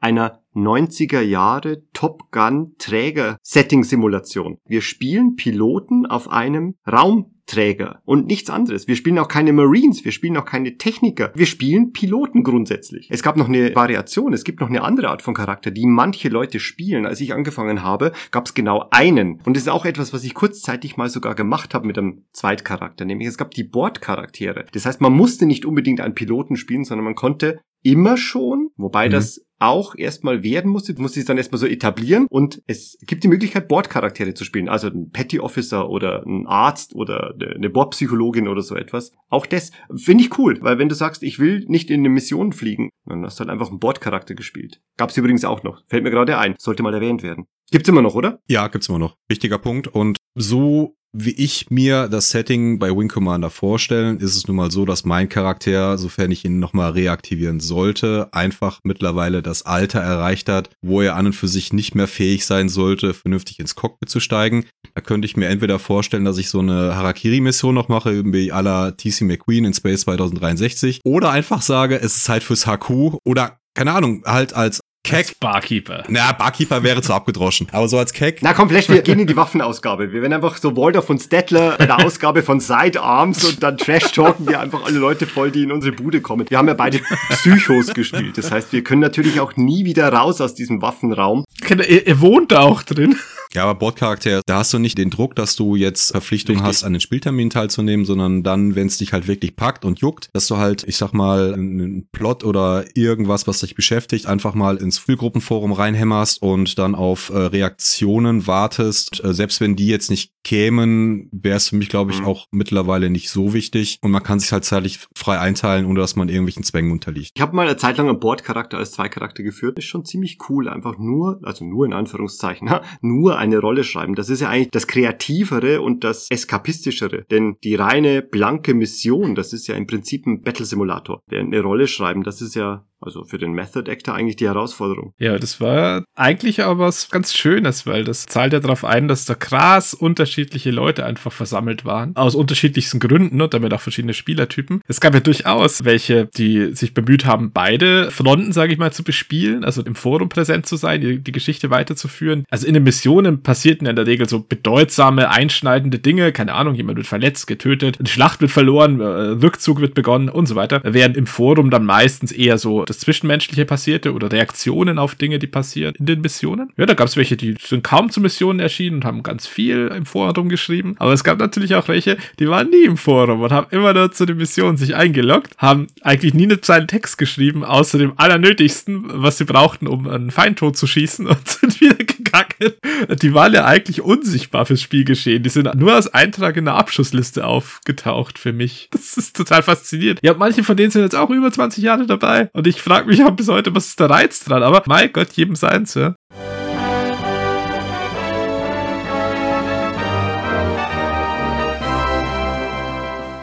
Hey Flash, was ist A3, das Komitee? Warst du jemals drin? Ja, ich war schon mal drin im Sinne der Sternkartenerstellung oder des Auskleiden des leeren Raumes. Die Planetenkunde. Genau, Planetenkunde. Ja, das Komitee ist so die graue Eminenz im Hintergrund, die Dinge regelt, die Dinge erstellt, die Konflikte zwischen Fraktionen in die Wege leitet. Dann die Master Story, ein ganz großes Thema. Der große Plot, nachdem möglichst alle Spielgruppen in irgendeiner Form tätig sein sollten. Und ja, sind halt Spieler, die die Geschicke des Rollenspiels, was den Fluff und was den Hintergrund betrifft, dann so ein bisschen vorantreibt auch. Ha, ihr habt das Ding mal geleitet für einige Zeit. Kann mich noch erinnern. Aber warum die A3 gar nicht mal unwichtig ist, hey, ähm, wir haben ja vorhin erwähnt, mit Wing Commander Prophecy Teil 5, Ende der 90er, hört die Reihe ja auf und begann da ja eigentlich der Strang mit den Nephilim, also im Prinzip, die quasi über die Menschheit herfallen und über die Kurathi.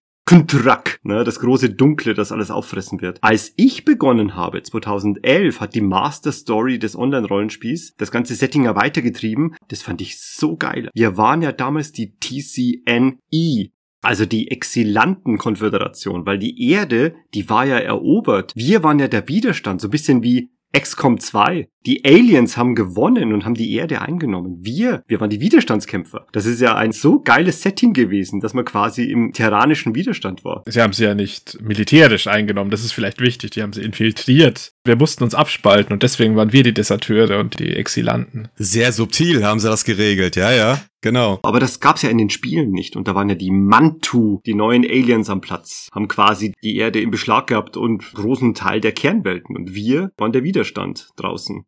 Cool, das kam aus den Schreibfedern der A3. Ne? Das kann man nicht aus den Spielen. Ja, die Mantuk, die wurden mal im Kanon, glaube ich, mal so einen Nebensatz einfach erwähnt, dass eins von fünf Völkern oder sowas, die, keine Ahnung, die es auch gibt. Aber nicht als Dark Elder, oder?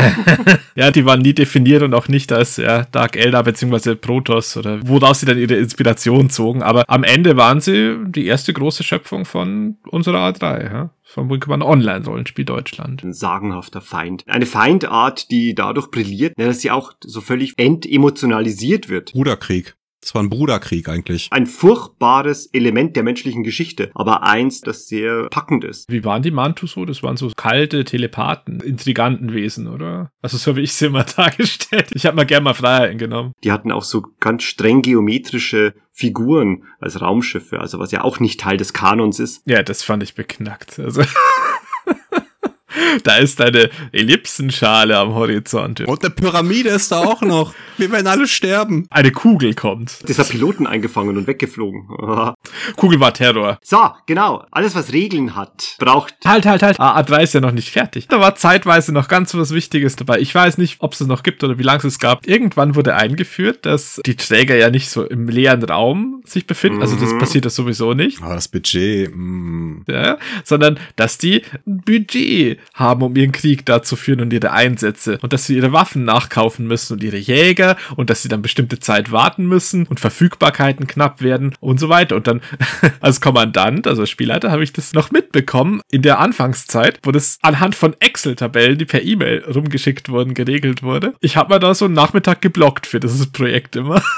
und habe rumbestellt, was ich denn haben möchte und hab's dann vielleicht zwei Monate später bekommen. Also in Spielsitzungen, vier Spielsitzungen später. Das hatte dann einen ganz toll immersiven Effekt. Es gab dann Missionen, die unter der Überschrift Mangel stattfinden mussten. Das war ja alles implementiert. Shep erzählt jetzt von Excel-Listen, aber zu meiner Zeit, 2010, 11, 12, 13, wo ich dann gespielt habe, da war das Ganze ja im Forum implementiert. Das war ja ein Economy-Game und wenn das nicht da war, dann konntest du das nicht verschießen. Das heißt, wir sind dann wirklich mit Minderware teilweise rausgeflogen. Das ist auch Teil unseres Settings gewesen damals bei der Hammerfest. An der Stelle kurz erwähnt, unsere ganz eigene Geschichte, das war eine ganz besondere, weil wir sind ja nicht auf einem Träger gewesen, sondern wir waren auf einem Raumstationsprojekt. So ein bisschen Babylon 5, Deep Space Nine, wenn man mal so Fernsehserien anzapfen möchte. Wir konnten nicht weg. Also unser Depot, unsere Raumstation, die war im Entstehen und wir hatten dadurch auch nicht die Möglichkeit wegzufliegen. Wir mussten immer stehen bleiben. Das hat maßgeblich ein bisschen unseren Tenor vorformuliert. Dieses Budget, das war knackig, weil an manchen Stellen, wir mussten immer sparen, sparen, sparen. Und wir mussten wirklich sparen. Wir sind ja mit Bestückung rausgeflogen und dann hat es geheißen, wir dürfen keine Raketen schießen, weil wir keine mehr haben. Also ganz immersives, großes Kino. Das war Immersionstennis Deluxe. Wie viele große Dinge entstand das aus der Beschränktheit der Mittel heraus und irgendwie war es geil. Aber eigentlich hätte ich es lieber selber mir ausgedacht und nicht aufgrund von so einem kaputten Regelsystem, das niemand je sich zu Ende überlegt hat. Aber hat schon gepasst. Gerade im Punkto Immersion, im Speziellen jetzt die Hammerfest, wir haben es ja wirklich als Spieler erleben dürfen, wo dann halt, äh, ich sag mal, nicht, dass äh, die Jägerklasse oder die Bomberklasse genommen werden konnte, die man sonst gewohnt war, sondern einfach dann das, was dann eher so der Anfangscharakter fliegen darf, das dann so äh, der solide Bestand war, aus dem man schöpfen durfte. Ja, man nahm, was da war. Das hat schon gepasst irgendwie in unser Setting. Ja? Also wir haben Auf jeden Fall. zusammengeklöppelt, was nicht nied- und nagelfest war und wenn es Elektrorührer war oder so. Kurzen Regeleinschub, denn wir haben bereits erwähnt, wie der Charakter aufsteigt, den man spielt, nämlich mit Erfahrungspunkten und Prestigepunkten. Also Erfahrungspunkte bedeutet, du kaufst dir irgendwann Fähigkeiten, klassisch, kennt jeder, der ein bisschen Pen-and-Paper-Erfahrung hat. Die Prestigepunkte, die haben irgendwann zu einem nächsthöheren Rang geführt, der ganz offiziell verliehen wurde. Beim gewissen Schwellenwert wurde dann nicht etwa umgestellt auf den nächsthöheren Rang, sondern das ist alles ausgespielt worden und es gab einfach nicht so die Geschichte, dass du das dann einfach hattest, sondern das musstest du trotzdem immer noch bekommen. Und wenn du halt einfach eine Pfeife warst, dann hat es halt immer noch ein paar Wochen gedauert, weil du es halt einfach noch nicht wert warst. Du konntest befördert werden. So, diese Beförderung also war natürlich ein Ingame-Schmankerl, das da abgefackelt wurde an Storytelling. Das Krasse ist aber, dass du da einen ganz punchy Benefit bekommen hast, nämlich du konntest einfach die für deinen Rang vorgesehene und technisch gesehen bessere Kampfmaschine fliegen. Es gab ja leicht, mittel, schwer, Bomber, ne, klingt ein bisschen wie World of Tanks. Und je höher dein Rang war im Spiel, desto fancier war einfach die Kampfmaschine, die du fliegen konntest. Also wenn sie da war. Ja, wenn die nicht da war im Bestand, dann konntest du noch so sehr Colonel sein. Du hast halt einfach die Scheißmaschine nicht bekommen, weil wir sie nicht hatten. Die ist halt kurz vorher zerstört worden und dann hattest sie halt nicht. Ja, aber das war schon echt der fühlbarste Unterschied vom Levelaufstieg, sage ich jetzt mal, oder von der Progression. Ja. Wenn du einen neuen Rang erreicht hast und einen neuen Jäger bekommen hast, einfach weil der so viel bessere Werte meistens hatte von Angriffs- und Verteidigungswerten und äh, Hitpoints und Beladung, mhm. die er natürlich auch hatte. Also äh, Raketenkapazität war immer ein großes Thema. Wenn du jetzt von der Hellcat für einen Second Lieutenant auf eine Tiger Shark für einen First Lieutenant aufgestiegen bist, das war schon ein krass fühlbarer Unterschied. Da hattest du gleich mehr Bock, weil dann plötzlich hast du Sachen getroffen und Sachen kaputt gemacht. Ja, und ganz wichtig, mit jedem neuen Rang hast du natürlich eine Solderhöhung bekommen. Deine monatlichen Bezüge sind gestiegen. Deinen fancy Shop konntest du dir fancy Sachen kaufen. Ja, ganz wichtig. Hallo. Den habe ich Zeit meiner Karriere ignoriert. War das nicht bei deinem äh, Charakter so, dass du als Buckthorn gar nicht befördert werden wolltest? Also lange Zeit gesagt hast, der ist ein First Lieutenant und bleibt ein First Lieutenant. Das ist eine ganz lange Geschichte mit ganz viel Auf und Abs. Okay. Ja, wir haben ja die Zeit, ne?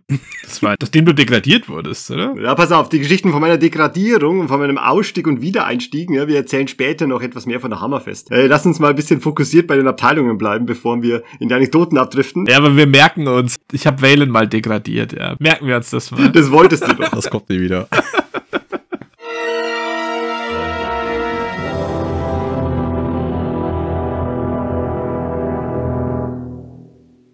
A4. Schönste Abteilung. Oh, Konfliktpotenzial as fuck, ey. Königin der Abteilungen. Die Queen of Resource. Ja. Ja, manche glauben, der Rat wäre die Königin der Abteilung. Aber nein, nein, die A4. Der glaubt auch, dass der Geheimdienst untergeordnet ist. Ja, das stimmt. Da ja. kommen wir auch noch zu. Die Rules Junta. Ganz wichtig. Es ist ein Spiel, das ein Regelwerk hat und ein Regelwerk muss gepflegt werden wie ein guter Garten. Deswegen die A4, die Regelabteilung.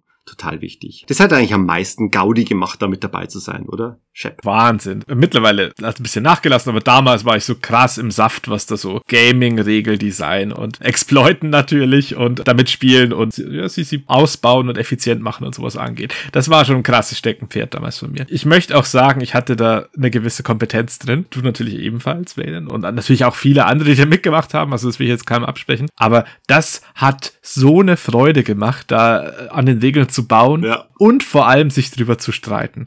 Das war so schön. Also jetzt nicht irgendwie im Bösen oder so, sondern wirklich sich zu erzählen, hey, wie kann man sich das nicht zu Ende denken? Die Prozentchance ist doch so und so viel höher. Das sieht doch ein Blinder. Und überhaupt ist es nicht anwendbar, weil mit der und der Klasse wird der andere natürlich die Fähigkeit nehmen und dann ist es in der Realität nicht abbildbar. Bla bla bla. Das war einfach mein Höchstes. Geil. Und dann Loopholes entdecken. Ja, ja, die gab's ja en masse. Oder ganz einfach Disbalance. Bin, bin Jurist. Ich habe in meinem Leben nicht ansatzweise so viel juristische Fachdiskussionen geführt wie Regeldiskussionen in diesem A4-Forum. Das war so geil. Und das war so eine Freude, ein Regelwerk zu tunen und ein Regelwerk richtig gut zu machen. Das ist etwas, das ist eine Leidenschaft. Das zu trimmen und um seine Fehler und Schönheitsfehler zu bereinigen. Das ist ganz großes Kino. Da glaube ich, da hatten wir manchen Teil, dem man auch ein gewisses Verständnis vom Regelwerk, also ich sage jetzt mal voraus, weil ich es für mich als was äh, Positives sehe, was aber oft auch nicht so toll bewertet wurde von anderen. Also einfach den Anspruch, dass ein Regelwerk ein mechanischer Text ist, der funktionieren muss und auch ohne Interpretation funktioniert. Dass ich nicht denken muss, das ist jetzt in der Welt nicht stimmig oder sowas. Das ist völlig egal. Es geht darum, stehen da gewisse Wörter, was lösen die aus, was ist deren stets gleiche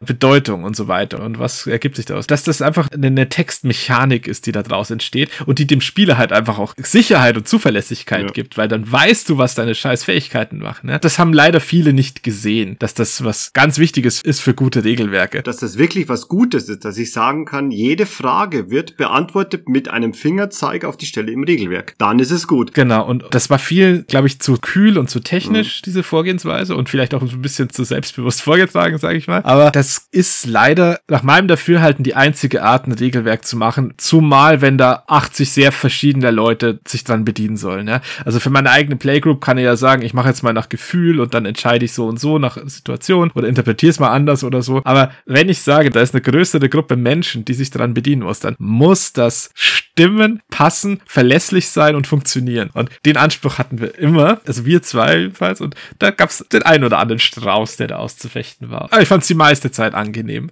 Auch die Diskussionen und Streits. Warst du da mal drin, Flash? In der A4? Hast du mal bei den Regeln mitgemacht? Äh, nicht aktiv, aber ich war, Passiv-aggressiv. mein Charakter war Testpilot von einigen Projekten. Testpilot, wie geil. Oh ja, der gab ja auch diese Testmission halt, ne? Wo dann halt was ausprobiert worden ist. Also Beta-Tester-mäßig halt, ne? Ich war zwar nie Leiter, aber ich kann mit Fug und Recht sagen, dass ich unfassbar viel Zeit mit den Regeln dieses Rollenspiels zugebracht habe und mit der A4. Das war unglaublich viel. Unabhängig von der Zeit, die ich in dem Forum zugebracht habe, habe ich einfach das scheiß Regelwerk von blankem Papier einmal komplett neu geschrieben. Das ist ein Geschenk an das Internet, das ich gemacht habe. Ja, keine Angst, es wird gerade rückgebaut. Ach, Gott Stück sei für Dank. Sie haben jetzt wieder ein Gesetzbuch, Dachte mir schon, das hätte Bestand. Ja, wo, ja. wo Gotteslästerung Ja, ja. unter Strafe steht oder so. Keine Gott sei Dank. Das ist gut zu wissen.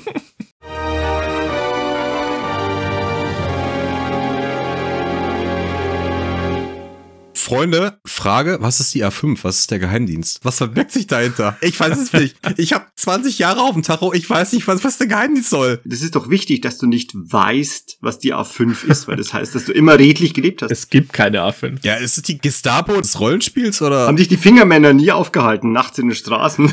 die Finger? genau. So einen Sack über den Kopf gestülpt und so. Lieutenant Colonel Hutton, äh, kommen Sie mal mit hier. So, und du wirst du dann einfach äh, abgezogen vom Hangardeck und tauchst nie wieder auf. Ja, Hatten hätte einfach ein Messer und eine Knarre gezogen und hätte angefangen, Leute umzuschießen und Leute umzustechen. Ja, ich hatte schon eine Ingame wie Outgame Berührung mit dem Geheimdienst. Hatte die die nie? Was? Was? Nein. Ich glaube tatsächlich, das ist so ein Relikt alter Zeiten einfach. Aber in meinem ersten Jahr oder so. Anekdotentime. Das war so ein Magic Moment übrigens. Also wenn ich meine drei Highlights oder so erzählen müsste, das war eins davon. Da habe ich so vor mich hingespielt auf der TCS H-Tour noch, bei den Flying Tigers, in meinem Geschwader. Hab dann auch schon den Felix als äh, Geschwaderkameraden kennengelernt. Den kennt ihr aus unserer Humorfolge, genau. Exa Kuhn Darklord. Der irre Kuhn auch genannt, zeitweise. Irgendwann ging dann mal bei mir so ein ICQ-Chat auf von einem unbekannten Absender. ICQ war ein Instant Messenger, so standardmäßig genutzt für die bisschen jüngeren Semester, die uns zweifellos zuhören. Ja, genau, hat das Teletubby-Geräusch gemacht, wenn er aufging. Da hat mich ein unbekannter Absender angechattet und mit Guten Abend, Mr. Hernandez. Also der Name meines Charakters. Ja, da habe ich mich, bevor ich mich versah, in einem Ingame-Chat befunden mit dem Geheimdienst. Der hat dann erzählt, so, ja, es könnte sein, dass wir einen besonderen Auftrag für Sie haben, Mr. Hernandez. Aber es ist absolute Geheimhaltung nötig und Sie werden alle, ja, ja, und Sie werden alle Bande zu Ihren Kameraden abbrechen müssen und niemand wird wissen, was mit Ihnen passiert. Geil. Okay, ist eine Leck Ansage, mich krass. Ja, ja, das war so heftig, war das. Und Lobo guckte verstohlen aus dem Fenster, ob schon irgendwelche, keine Ahnung, Männer in Schwarz da schon vor dem Wohnzimmer stehen. Aber wie dann, geil, wie ja, dann hatte ich sowas 24 Stunden Zeit, mich zu entscheiden. Ich weiß noch. Da war ich dann bei Felix zu Hause, weil wir da DSA gespielt haben oder so. Und da habe ich zwischendurch mal gefragt, hey, kann ich mal an deinen Rechner? Ich muss da gerade noch was tun bei Wing Commander. Habe ich da kurz mich eingeloggt ins ICQ und habe bestätigt, ja, okay, habe mich entschieden, ja. Eine Sekunde später ging im Terminal, also in der normalen Forenansicht, die man so hatte, ging dann plötzlich ein neuer Screen auf, den hatte ich noch nie gesehen. Und da war plötzlich so eine Meldung da, der Geheimdienst teilt ihnen mit, Doppelpunkt. Und dann kam so eine Nachricht, die da durchlief. Und das war mein Versetzungsbefehl zur TCS Olympic. Das war ein legendärer geheimer Träger, der nur Special Ops Missionen geflogen ist und offiziell gar nicht existiert hat und getarnt unterwegs war und mit dem Geschwader, das es gar nicht gibt und so. Naja, und da war ich dann ab sofort Teil der Olympic. Ich bin einfach verschwunden im Game von der Hardware. Was dann noch dazu kommt, war, als ich dann so grinsend den Raum verließ, so, oh, oh, was wird mir jetzt passieren alles? Da ist mir Felix entgegengekommen und hat mich gefragt, hey, du auch, oder was? ja, ja, und so sind wir beide auf der Olympic gelandet, ne? in unserem Oh ersten oder zweiten Jahr. Genau, das war mein Kontakt mit dem Geheimdienst, war mega geil. Also ich habe mich da so krass äh, gefühlt, als hätte ich da jetzt so einen persönlichen Subplot bekommen in der großen Kampagne vom Wing Commander. War mega. Und auch der ICQ-Account, der mich da angeschrieben hat, der hat sich nach 24 Stunden selbst gelöscht. Natürlich. Wie gut einfach. Ich glaube, das war Reverend, der hauptsächlich den Aufwand betrieben hat. Also Jumpstart natürlich programmiert, aber ich glaube, die Initiative kam von Rev, der war der Spielleiter gerade. Dieser Wille zur Inszenierung, das ist so großartig. Also wer kommt überhaupt auf So den geil. Gedanken, sowas zu machen? Wer macht sich die Mühe, so etwas umzusetzen? Und natürlich ist es in der damaligen Zeit passend. Andererseits, heute wäre das viel einfacher. Und warum macht man sowas heute nicht? Hm. Das war auch so mein Gedankengang fürs persönliche Highlight oder den persönlichen Scheinwerferauftritt einfach, ne? Das sind so die Sachen, die das Ganze dann wesentlich attraktiver noch machen würden, wenn es sowas vielleicht häufiger gäbe in irgendeiner Form. Was machen wir hier? Du könntest ja jederzeit einfach auf Audacity irgendwie einen Funkspruch aufnehmen und den dann irgendwie verschicken. Keine Ahnung, es gibt so viele Möglichkeiten. Kurze Videobotschaft. Also die Medien sind ja heute um Längen leichter Hand zu haben. Die Bearbeitungsprogramme sind viel, viel leichter. Andererseits, wenn du nur schreibst, kannst du machen, was du willst. Ja, krass, Geheimdienst. A5. Ich hatte nie damit irgendetwas am Hut. Im Übrigen dürfte ich euch nicht davon erzählen, von daher ist es sowieso egal. Gab es da nicht mal diesen kernigen Spruch irgendwie von wegen äh, Wahrung des Rollenspiels innerhalb und außerhalb? Schutz vor Feinden oder so, ja. Richtig eklig, aggressiv, so im Unterton. Und denkst, oh, was ist denn jetzt mit den Leuten, die den Stunk machen im Forum? Werden die einfach von heute auf morgen deleted oder wie schaut das aus? A6 ist ziemlich simpel, denn das sind einfach die ganzen Ausbilder und Akademie-Mitarbeiter, da war ich auch mal kurz dabei, wo einfach damals über all die Neuankömmlinge und über Möglichkeiten, einfach den Einstieg zu ändern, gesprochen wurde und so weiter. Es war ein super konsequent und logisch geführtes Kommunikationsboard, damit keiner der Neuankömmlinge irgendwie liegen bleibt. Wie gesagt, von Usern für User. Wer kümmert sich um den? Wer kümmert sich um die? Wer macht das? Wer hat da Zeit? Nichts Vernünftigeres erlebt als dieses A6-Forum. Zeitweise sogar wusste man dann ja auch, wer diese Freiwilligenkurse dann auch gibt. Also nicht Geschichte des Rollenspiels, Bomberkurs, die SL-Kurse wurden auch, glaube ich, darüber koordiniert. Weiß nicht, wie das jetzt mittlerweile ist, aber das war dann schon. Also gut, dass dass es diese Abteilung gibt. Hey, der Bomberanflug. Ich war so stolz, dass ich das irgendwann mal so ein bisschen konnte. Ich hatte unglaublich spannende Momente als Kadett und als Teilnehmer von diesen Kursen. Reine Freude, reinstes Adrenalin und großes Kino. Hat einer von euch mal in der A7 Zeitungsartikel geschrieben? Ich war mal Leiter der A7 Sparte Öffentlichkeitsarbeit. Also die A7 ist ja nicht nur das Flying Ace. Es gab ja die monatlich damals, glaube ich, noch erscheinende Zeitschrift des Flying Ace oder alle drei Monate. Das war eigentlich zu seinen Hochzeiten, das war sehr nett. Also mit Artikeln über die Spielgruppen, Features über die Schiffe, über die Einsätze, die geflogen wurden, Vorstellung von Charakteren und so weiter, Baseball-Ergebnisse. ja, je nachdem, wer da am Drücker war, war die Qualität da schon ein bisschen schwankend. Ich habe da einmal eine Kurzgeschichte geschrieben. Das war's aber schon. Cool. Total nett und Community fördernd Ja. eigentlich. Einfach das ganze Vernetzen. Also ist so ein totales Gemenge an Ingame und Outgame-Komponenten, aber scheiß die Wand an. Es ist trotzdem total cool, die Community zusammenzuhalten. Fanzine halt, mehr oder weniger. Ich hatte ein alter Ego namens Morgan Kell, ganz schlecht abgekupfert von Battletech und der hat Charaktere interviewt. Gefallene Piloten, dann äh, Beförderungen, irgendwelche Auszeichnungen, also äh, Stichwort Orden. Also ich habe es mir halt äh, wirklich eine Zeit lang auch regelmäßig angesehen. Hey, und es gab ja mal eine Radiosendung, die Servant gemacht hat, oder? Wing Commander Radio. Ah, natürlich, wenn du jetzt so an Good Morning Vietnam denkst. Also das war also auch eine geile Idee einfach. Es gab auch mal ein Projekt namens Flying Ace TV. Ich hatte mal eine Folge null, das war dann übers Off-Treffen. Da hatte ich dann einfach mal so probehalber probiert, über Twitch halt zu streamen. Und äh, ja, aber meine Interessen haben sich dann halt von Wing Commander wegbewegt, sodass es dann halt bei der Folge null geblieben ist. Aber ich hätte mir vorstellen können, dass das für die Community, also hauptsächlich für die Community oder vielleicht für ein, zwei Leute, die vielleicht wirklich Interesse haben, damit einzusteigen, das wäre vielleicht noch zum Thema neue Medien ein Ding gewesen als Ersatz fürs Wing Commander Radio die neuen Medien, die bieten unzählige Möglichkeiten, man muss sie halt nur ergreifen. Und Leute dran sitzen haben, die das halt auch entsprechend umsetzen können. Dieser Wille zu tun, der da an so vielen Ecken und Enden da war und ist, der ist einfach absurd, oder? Was du alles machen könntest. Mit den heutigen Möglichkeiten und mit der verfügbaren Zeit, Anfang Mitte 20er, es wäre so viel möglich gewesen. Die A7, da gab's noch die Öffentlichkeitsarbeit. Was ist die Öffentlichkeitsarbeit? Oh Mann, erleuchtet mich. Akquirierung neuer Spieler. Ist für Sichtbarkeit nach außen zuständig und für Werbung und sowas. Habe ich eine Weile geleitet. Oh. War nicht so von Erfolg beschieden. Auch eigentlich ein ganz wichtiger Punkt, gerade in der heutigen Zeit, ne? Wenn man jetzt bedenkt, wie krass die, die Wettbewerbs, also wenn man von Wettbewerb sprechen kann, bei einem überwiegend kostenlosen Online-Rollenspiel, was eigentlich dann eher durch Spenden finanziert wird, eigentlich eine ganz wichtige Geschichte. Über die Jahre haben wir natürlich viele Theorien ausgetauscht, wie das am besten geht, aber ich glaube nach wie vor, da muss man einfach krass in die Nische reingehen, auf einzelne Leute, die das stickt und die dann packen und nicht loslassen und so. Ich glaube, so Schrotflintenwerbung ist da ziemlich vergebene Liebesmüh, weil also es gibt einfach viel zu viele Alternativen, was man machen kann und man muss sich das ja erstmal also keine Ahnung, wie es heute ist. Also ich spreche jetzt vom Stand von vor zehn Jahren, aber man musste sich das ja wirklich erschließen und erarbeiten und erstmal einen Zugang finden. Da musste man schon spezielle Voraussetzungen mitbringen, glaube ich. Und einfach nur jemand, der jetzt gerade so ein Online-Spiel für nebenbei sucht, der wird sowieso nicht glücklich damit. Mhm, Und ich mhm, glaube, das wäre so der Way. Vielleicht. keine Ahnung, wie man sowas dann gezielt bespielen kann, aber das wäre, glaube ich, so das Klientel, das man abholen muss. Bei den Boomern musst du suchen. Ja, ja. 30 plus auf jeden Fall. Ich sehe es ja bei meiner Kinderschar. Also wer die Aufmerksamkeitsspanne für TikTok Shorts hat und nicht mehr, der wird in so einem Forum einfach nicht glücklich werden. Du brauchst ältere Semester, die einfach ein bisschen auch den Wunsch zur Ruhe haben, dass ich Jesus. sage, hey, ich will einfach mal in so einem Forum ganz gemütlich jetzt da mal alles durchlesen und dann schreibe ich einen Beitrag und dann korrigiere ich den und dann schicke ich den ab. Das ist so meine Geschwindigkeit heutzutage, ne? Und sowas brauchst du. beide Medien, also sowohl das Forum als auch der Chat, sind ja eigentlich aus der Zeit gefallen, wenn du es so siehst. Also das gibt's nicht mehr. Das sind so Konserven von der Zeit, Ja. die wir halt so noch miterlebt haben. Aber also wir sind ja nicht tot und die Leute, die vielleicht ein bisschen älter sind als wir, sind auch nicht tot. Die kann man schon noch da begeistern, glaube ich. Aber Definitiv. Das ist wie Schallplatten. muss man auch wollen. Und wir haben schon viel, also wir im Sinne von das Spiel hat viel Gatekeeping betrieben damals und dafür gesorgt, dass Leute vielleicht nicht so Bock haben.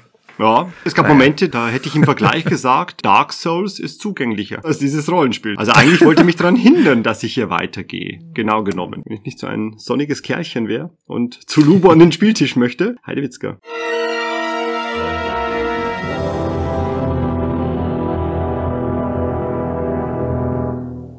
Dann kommen wir noch in die Politik. A8, der Rat, genauso wie wir vorhin bei den Marschallswahlen das erwähnt haben, hatten wir einfach einen sechsköpfigen Rat, zumindest zu meiner Zeit. Mai, und das waren halt einfach sechs Spieler, die halt sozusagen in der Regierung des Rollenspiels tätig waren.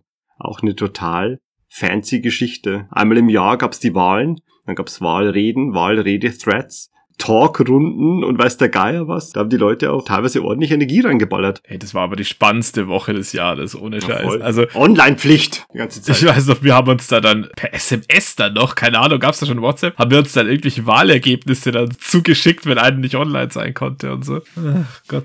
Aber wir, wir waren alle mal irgendwann im Rat, oder? Flash? Ich war mal Kandidat, aber es hat leider nicht gereicht. Ich war ein Jahr oder zwei Jahre, ich weiß es gar nicht mehr genau. Bei mir ist es so eine Sache, weil das verschwimmt alles ein bisschen so mit dem Werdegang, dass ich irgendwann einfach ganz viel mit dem Seiteneigner selbst zu tun hatte. Deswegen, ich kann dann nicht mehr genau sagen, ob ich in irgendwelchen Abteilungen war oder sonst etwas. Ich habe dann irgendwie Sachen direkt mit dem Seiteneigner gelöst und Sachen gemacht. Du bist so einfach an den Strukturen vorbeigegangen zum Chef nach oben. dem kurzen Dienstweg, ey. Du warst der Gott in Gelb. Da gab es einen Jacuzzi, in dem bin ich immer drin gelegen mit, dem- mit dem Eigner und habe gesagt, hey, what to do und äh, how is it? Und dann haben wir das gemacht. Ja, das war schon ganz prägend, weil Buck hatte, also als einer von drei Leuten, glaube ich, einen gelben äh, Namen im Forum. Alle anderen hatten blau, weil er die Funktion Admin hatte. ja. Und dann äh, ist man halt gelb als einer von drei. Forenrang. Ja, kann man so sagen, ne? Genau, wobei ich vom Programmieren halt überhaupt keine Ahnung hatte, aber da gab es ganz viel Anwendungsentwicklung, so würde ich es jetzt mal nennen, ne, wo ich dann direkten Zugriff auf die Seite gebraucht habe und das hat mir dann schon geholfen. Genau. Ja, ja, so war das dann, gell? Bananenrepublik. Ja, Ratdiskussionen, kurzes Feedback. Also du hast schon geschrieben, du fandest sie so kuschelig. Also im Vergleich zur A4 war das ein Klacks. Ratsdiskussionen, also fand ich auch relativ zahm, weil, äh, wie vorhin schon besprochen, also da wurde der Dissens eher gescheut Mhm. oder das Gespräch darüber schien mir. Und da hat man oft einfach nur so Sachen abgenickt oder einstimmig abgelehnt oder so. Und ich hatte aber auch das Gefühl, so viel, also wir haben da nichts bewegt, ehrlich gesagt. Also Nein, wenn da mal Wille zur nicht so. Innovation oder so kam, dann wurde der schnell so weggebügelt, wie so Flöhe, die gegen eine Glasdecke springen, ja. Ja, und ansonsten haben wir halt alles so wegverwaltet.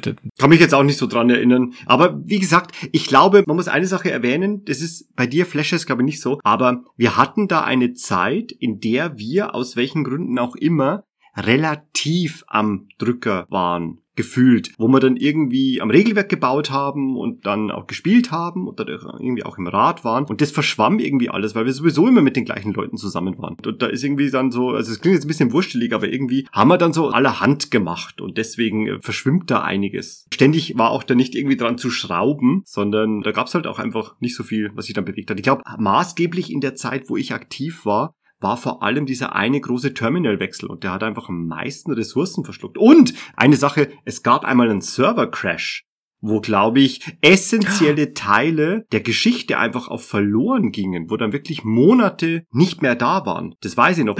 Währenddessen haben wir dann gesagt, wo wir so auf Standby waren, Darkest Timeline haben wir gespielt. Ah, dann genau, dann haben wir eine dunkle Zeitlinie begonnen, wo dann die Necromorphs kamen äh, auf die Hammerfest. Das so wild war es nicht, aber ich habe es mir heute Nachmittag noch überlegt, so für die Anekdoten. Genau, da hieß es, wir stellen das Backup wieder her, aber das letzte ist irgendwie drei Monate alt. Und das passiert in drei Tagen. Bis dahin könnt ihr eigentlich posten, was ihr wollt, weil es wird sowieso gelöscht. Dann haben wir noch super Genau. irren Scheiß gespielt mit Zombie-Invasionen und den dunkelsten aller Timelines und der Krieg ging verloren gegen die leichenfressenden Superviren oder so. Genau. 14 Jahre später gibt's einfach nur noch ein paar Leute, die um das Überleben kämpfen. Genau. Nicht zu verwechseln mit unseren 1. April-Threads, ne? die natürlich auch legendär sind. Jeden 1. April kam ein Nonsens-Post-Gebettel.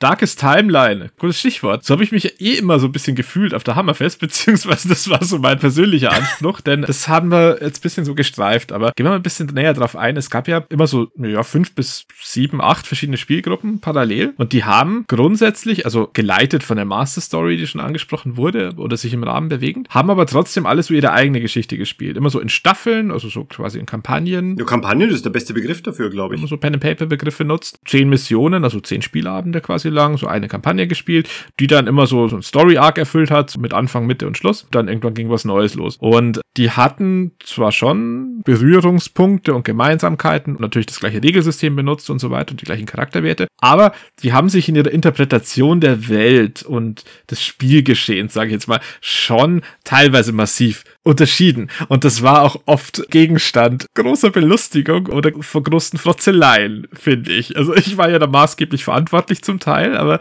ich weiß nicht, wie habt ihr das dann so empfunden? Wie würdest denn du unseren Tenor, unser Setting beschreiben? Flash, wie hast denn du das wahrgenommen? Ja, also ganz klar, das Galactica-Flair hat da schon ordentlich reingespielt und zwar die Neuauflage. Serenity, würde ich sagen, kann man durchaus mit reinbringen. Also letztendlich der Standort der Hammerfest war ja, glaube ich, taktisch wichtig, weil man sich am Rande von Konfliktzonen befunden hat. Heaven's Gate, Mann, Heaven's Gate. Genau, Heaven's Gate. Leider war ja dann die Versorgungslage nicht so. Man hatte das Gefühl, man, man wurde so ein bisschen hängen gelassen. Dann hatte man einen gritty Kommandanten, der irgendwie auch immer hartherziger wurde. Oder man hatte das Gefühl, er wurde immer hartherziger. Die Entscheidungen wurden immer fragwürdiger und man hat immer so vor der Wahl gestanden. Also Scheitern ist eine Option, ist definitiv ein Satz, der auf der Hammerfest öfters gefallen ist. Das Krasse ist, wir hatten nie eine Session Zero, die ich mittlerweile beim klassischen Pen and Paper Rollenspiel vielleicht ansetzen würde, dass man sagt, du, einigen wir uns mal drauf, was wir eigentlich spielen wollen. Das ist nie besprochen worden und das ist schon so ein Aushängeschild für dieses Wing Commander Online Rollenspiel, weil eigentlich gibt dir das schon so im Großen und Ganzen der Spielleiter vor. Und wir haben da nie drüber gesprochen. Also, dass wir gesagt hätten, lass uns mal eine Trägergruppe machen, in der das so der Tenor ist. Du hast es genau richtig gesagt, Serenity und Galactica. Wir sind da hingekommen, damals,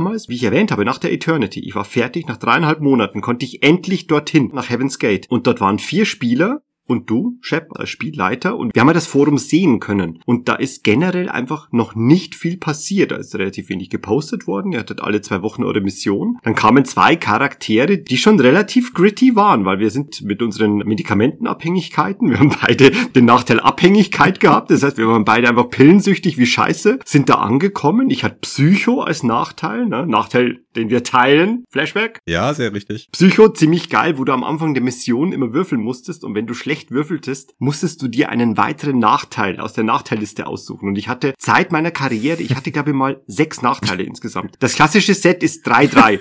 drei Nachteile, drei Vorteile. Das ist das Ausgemaxte, was du haben kannst. Du musstest ja immer so die Balance halten. Und ich hatte zeitlang hatte ich mal sechs Nachteile insgesamt, weil ich immer scheiße gewürfelt habe. Psycho, tablettensüchtig, Gridfuck einfach. Dann ging das irgendwie los. Und Shep, du hast da irgendwie den Tenor Stück für Stück immer in diese Richtung getrieben. Und das ist so cool gewesen. Das fällt mir auch gerade ein. Die Hammerfest an für sich, ich glaube, das war mal als Prestigeobjekt gedacht. also es gab ja mal diese Idee der Handelsstation. Das sollte mal outgesourced Genau. werden auf eine Deep Space Nine sollte das werden. Ein strahlendes Deep Space Nine. Ja, genau. Wo alle zusammenkommen und Handel betrieben wird, ein Pipapo. Und wie sich das dann in diese Richtung entwickelt hat, in diese Grittiness, ähm, in diesen apokalyptischen Zustand, das ist schon äh, ein Werdegang, äh, ich glaube, den hat es in der Form jetzt bei dem Spiel sonst nicht gegeben. Hey, aber Flash war das nicht so. Es waren vier Spieler, dann sind Jinx und ich dazu gekommen und dann kamst doch du als nächstes, oder?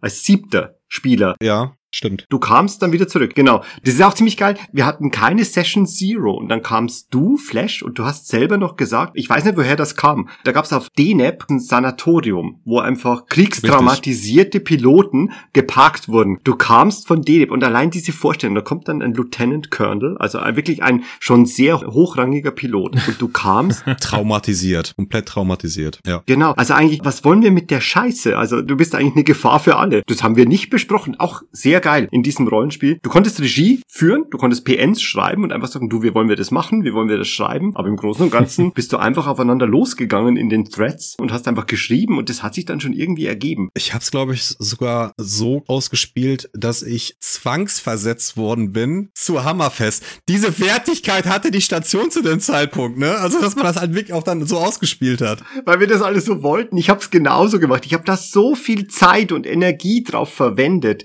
um das auszuspielen für den Rest der Welt, die das gelesen hat. Ich wollte auf keinen Fall zur Hammerfest. Ich wollte zur Hathor. Ich will nicht dahin. Und ich wollte aber, dass das so hingespielt wird, dass ich quasi zwangsversetzt werde zur Hammerfest, weil dort Piloten gebraucht werden. Das war mir ganz wichtig. Ich wollte in-game nie dort sein. Das sollte so ein Charakterhintergrund werden. Ich wollte einfach den Ort hassen. Ich wollte da immer weg. Genauso bei dir. Ne, einfach, ey, scheiße, niemand möchte nach Heaven's Gate. Das ist einfach der letzte Ort. Du hast irgendwann mal erwähnt, dass du auch Battlestar Galactica geguckt hast und dass dir das ziemlich gut gefallen hat. Vollkommen klar, was dann gespielt wird. Ne? Wir hatten das mal. Dieser abgekupferte Thread mit dem Ring, wo einfach dann die Dog-Tags abgegeben werden und zwei Personen lösen dann einfach den Konflikt im Ring und ähm, ja, was im Ring passiert, bleibt im Ring. Da haben wir einige Konstellationen durch, oder? Da ist sehr viel draus erwachsen. Ein Punkt, zu dem wir noch kommen müssen. Ne? Der Geschwaderführer. Nobody. Mr. Norton. Der Geschwaderführer, das war eine Position in diesem Spiel, dass wenn du bekleidet hast, dann hattest du Verantwortung. Und das ist nicht einfach nur ein Skill, Ja, ja, once per day, großartig. inspiring presence oder so, sondern du hattest die scheiß Verantwortung. Du bist in die Mission rein und der Geschwaderführer, der war dafür verantwortlich, was in dieser Mission gemacht wird. Und wenn der sich nicht rechtzeitig zurückgezogen hat, dann sind da Menschen gestorben. Auch so eine Art der Immersion, das kann dir kein anderes Rollenspiel geben. Denn der Geschwaderführer hat gesagt, wir bleiben oder der Geschwaderführer hat gesagt, wir fliehen. Und der Geschwaderführer hat natürlich da ein Auge drauf geworfen, was die Piloten da so machen, wie sie sich ohne Dogtags mit den einfachen Mannschaftsgraden prügeln. Hey. Ich muss da eben was gestehen. Ich habe ja in der langen Wing Commander Vita ja auch das ein oder andere Geschwader mal geführt. Aber ich habe mich um diesen Posten auf der Hammerfest niemals aktiv bewerben wollen und war immer froh, wenn Josh nicht da war, dass Ja, ja, ja. zumindest Felix da war. ah, es ist so schwer, dass das den Leuten außen, die zuhören, äh, zu erklären, wie krass unterschiedlich die einzelnen Spielgruppen waren. Und den Hammerfest Plot, den Lubo ja immer wirklich äh, bis aufs Äußerste ausgereizt hat, vor welchen Entscheidungen man da teilweise äh, gestanden hat als Geschwaderführer, Pest oder Cholera oder teilweise gegen den eigenen Kommandanten ja auch schon gewettert hat. Oh ja. Mit der Konsequenz, dass wenn man überlebt hat, dann in der Brick gelandet ist, ne? Und dann nur zu den Missionsterminen dann aus der Brick rausgelassen wurde. Flash, warst du jemals in der Brick? Bist du einmal eingesperrt worden? Nee, ich nicht, nein, ich nicht. Dark Lord ist eingesperrt worden. Ich war in der. Brick. Ich habe eine Rettungskapsel gerammt, weil Baker mir das befohlen hat. Das war der schlimmste, der dunkelste Moment überhaupt in der Geschichte. Du hattest so eine Phase, ja. Kriegsverbrecher Buckthorn. Wo Shepard Commander Baker, wo mir den Befehl gegeben hat, Ja, dieser weiß schon. Ne? Cassidy, äh, Halifax. Genau, Halifax. Egal wie es ist, es muss heute enden und das heißt, er muss sterben und dann habe ich in-game das Spiel ja geplant, aber natürlich, um dem Ganzen weiter eine Einzahlung zu verpassen, habe ich einen ausgestiegenen Piloten gerammt, habe ihn exekutiert. Das war aber relativ dramatisch auch noch, weil das war ja nicht nur ein einfacher Pilot, das war ja so ein Piratenanführer, der euch vorher gefangen genommen hatte und euch dann auch so ein Angebot gemacht hat, dass ihr einfach für ihn ab jetzt arbeitet und so weiter. Da gab es lange Gespräche und der war ja nicht irgendwie so ein äh, Mustache-Twirling-Schurke, also der war ja relativ vernünftig. Voll. Und Ausgespielt war es jedenfalls so, dass Buck da nicht so ganz entschlossen war, der TCN weiter zu dienen, sondern dass das schon so ein bisschen innerer Zwist war. Und dann zwei Missionen später, dann trefft ihr das aufeinander und dann steigt er aus aus seinem Jäger, aus seinem Zerschossenen und dann kriegst du einen Befehl, ja, wir wollen ihn nicht gefangen nehmen. Das, das war schon finster. Schattenbefehl, ganz wichtig, Ah, hat mir Schattenbefehl. gefallen. Der Commander in so einer ruhigen Minute mit einem seiner Piloten, wo die anderen bereits alle aus dem Briefing Room draußen sind, zahlt alles auf diese absolut dunkle, graue, gritty as fuck Geschichte ein, die wir da gesponnen haben, über Jahre hinweg. Ja, das ist halt so das, was ich vorher meinte mit den unterschiedlichen Spielgruppen. Also, also ohne Wertung, weil das ist ja einfach unterschiedlicher Stil und so. Aber so ein Befehl hättest du oder so ein Szenario hättest du auf einem anderen Trägerschiff, sage ich jetzt mal, nicht bekommen wahrscheinlich, weil das eine bisschen cleanere Interpretation des Ganzen war und ein bisschen mehr Star Trek als jetzt dieses grindige Battlestar-Setting, Ja. das wir halt hatten. Das hatte ich ja sogar in meiner Trägerbeschreibung stehen. Also wir sind mehr Battlestar als Star Trek. Also damit es wirklich ganz klar ist. Da war es halt schon eher so klar, ja, wir sind die kompromisslos Guten, wir sind die zivilisierte Konföderation und wir stehen für das Gute im Weltall. Ja, ich weiß nicht, mittlerweile bin ich da schon so ein bisschen runter von diesem ständigen Gritty-Trip und finde es auch ganz schön, wenn ab und zu einfach mal so Schwarz-Weiß-Geschichten da sind und man einfach mal einen guten Typen spielt und so. Aber da in diesen Spielgruppen, finde ich, hatten wir da schon so ein Alleinstellungsmerkmal durch dieses bisschen komplexere Moralgeflecht. Und Ja. das hat mir schon getaugt. Also das kam nicht alles irgendwie von mir und da war schon ganz viel Spieler-Input, den Nein. ich einfach aufgegriffen habe. Das kannst du ja eh nicht machen als Spielleiter, dass du irgendwie so für die Gruppe entscheidest, was sie jetzt für einen Spielstil pflegt. Ja? Also das wird ja immer irgendwie dann scheitern und es wird immer dann stattdessen passieren, was die Gruppe möchte. Das war schon so Lightning in a Bottle, hatte ich das Gefühl. Also da sind wirklich perfekte Umstände ineinander gleichzeitig aufgetreten und die haben dann so insgesamt was sehr, sehr Schönes ergeben, mit denen die meisten da relativ glücklich waren. Also zu der Zeit, also ich sag mal zu unserer High Time, wo wir zu elft waren und alle hatten Bock. Das waren ja so, so zwei Jahre oder sowas, die wirklich krass waren. Aber Flash, du hast dir doch die Hammerfest auch handverlesen ausgesucht, oder? Es gibt ja einen Grund, warum dass du dann hier wieder angefangen hast. Du warst ja aus dem Urlaub, quasi aus der Pause und bist dann zur Hammerfest direkt gesprungen, also bist ja direkt da wieder eingestiegen. Ja, ganz einfach. Das war eins von den Off-Treffen, wo ich mal gedacht habe, okay, mit den Jungs musst du mal zusammen spielen, geht gar nicht anders. ja, da hatten wir uns ja schon sehr gut verstanden. Na Moment, wir zum Beispiel, wir haben uns auf dem Off da noch gar nicht gesehen. Wir haben uns in-game kennengelernt und ist irgendwie magisch, gell? weil wir haben nicht ein PN-Ping-Pong gebraucht. Wir haben einfach uns dort getroffen in-game und wir haben unseren Thread aufgemacht und wir haben einfach zusammen gespielt, also gepostet, also geschrieben. Und ich kann mich noch erinnern, unsere erste Begegnung war, dass wir beide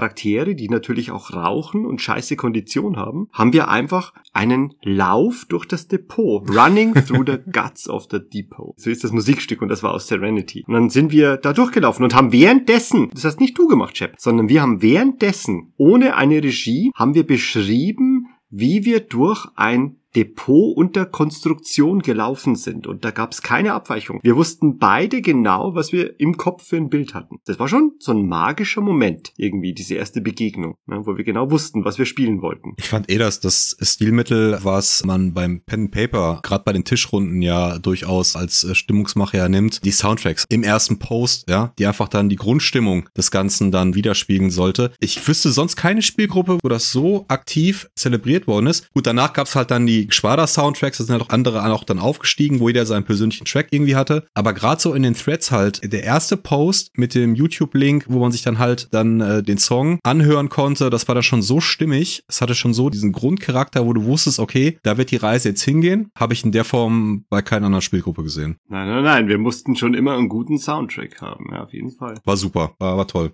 Ja. Und was sehr innovativ war, was äh, dich betraf, Balin, war, das hat's ja auch mal äh, thematisiert in einem von euren vorherigen Folgen, dass du deine Gedankengänge, dass du die mit einer anderen Schriftfarbe und inkursiv, glaube ich, niedergeschrieben hast, so dass der Spieler genau wusste, was geht in dem Charakter jetzt gerade vor. Das fand ich so stimmig. Man hat dann mit dem Charakter mitgelitten, teilweise ja auch diese obskuren Gedankengänge es gab dann zwei, drei andere, die haben es, glaube ich, dann auch ähnlich gemacht, aber das habe ich in der Form eigentlich auch vorher nie gesehen, dass man das dann so, so schreiben kann. Ich würde sagen, das hat ein Vor- und einen Nachteil. Der Nachteil ist natürlich, dass niemand irgendetwas draus machen kann. Eigentlich. Weil es sind ja nur Gedankengänge. Es unterstützt ja quasi die Szene. Letztendlich macht es den, der schreibt, so ein bisschen zum Hauptcharakter des ich-Perspektiven-Romans. Das war die Zeit, wo ich im Schreibstil vor allem geprägt war von Endymion und Michael Marshall Smith, diese Romane aus der Ich-Erzählung oder Stephen Brust. Und die finde ich heute noch am coolsten. Sind, auf eine gewisse Weise ist es unfair, weil du ganz viel schreiben kannst, auf das niemand reagieren kann. Andererseits ist es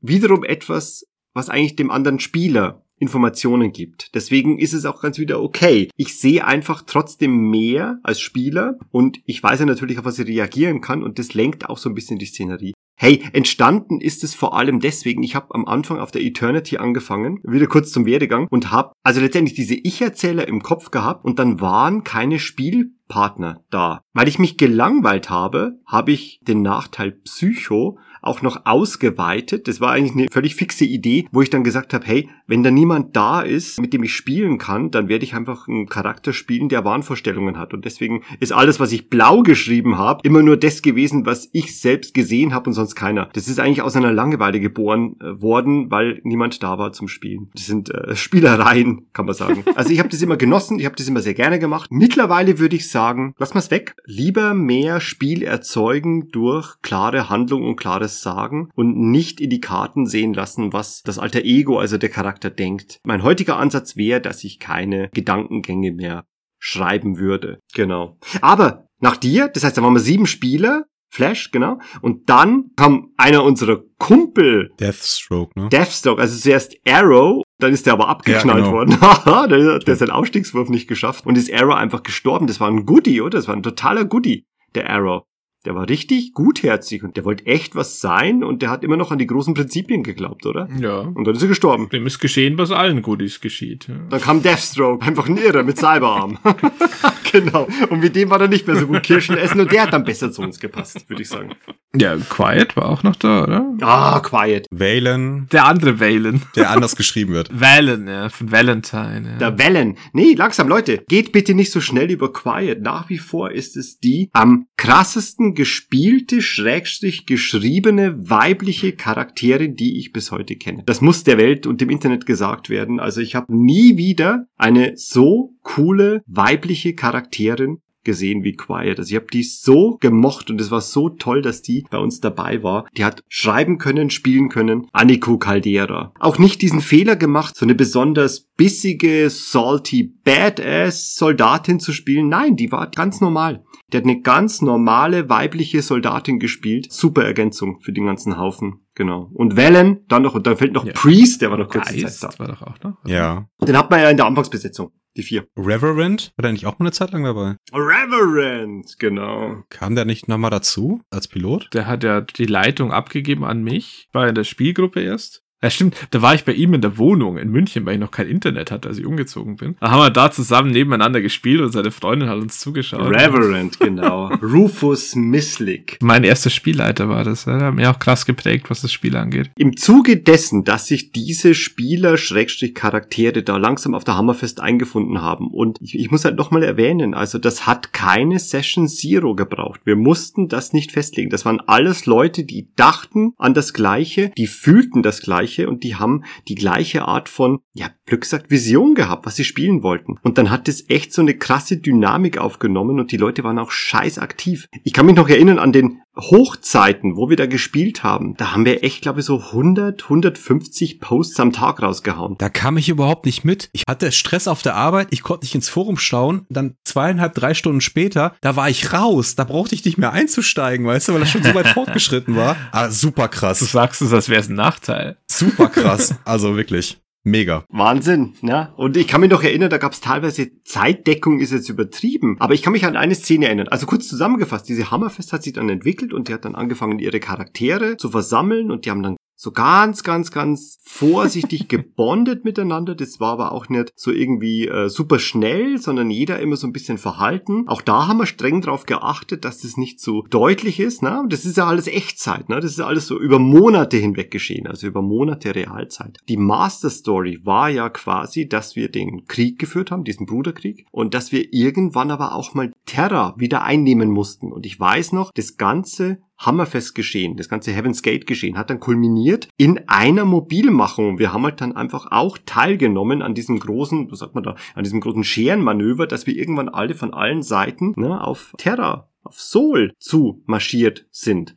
Und dann haben wir halt auch die Gilgamesh. Das ist das größte Schiff, das wir noch so Ja, das war ein Schrottträger. wir mussten auf einen Träger, um mitmachen zu können. Und das war doch die Gilgamesh, oder? Doch, das war die Gilgamesh. Aber ich weiß nicht mal welche Klasse, aber ganz alter, kleiner Träger. Ranger vielleicht, Ranger-Klasse oder so. Ah, Ranger, glaube ich, war es, ja, genau. So eine ausgemusterte aus den Kilrathi-Kriegen noch so geil. Genau, von Captain Medarov kommandiert. Passte vollkommen. Das, das war super. Operation Geistreiter war das, oder? Auf die verschissene Geistreiter. Wir mussten halt irgendwie mitmachen können und deswegen sind wir auf das letzte kaputte Trägerschiff gegangen, um halt da mitzumachen. Und wie sich das, also allein diese letzten Momente auf der Hammerfest, wie wir da unser Zeug und unsere Angelegenheiten versucht haben noch zu bestellen, bevor wir auf dieses Schiff sind.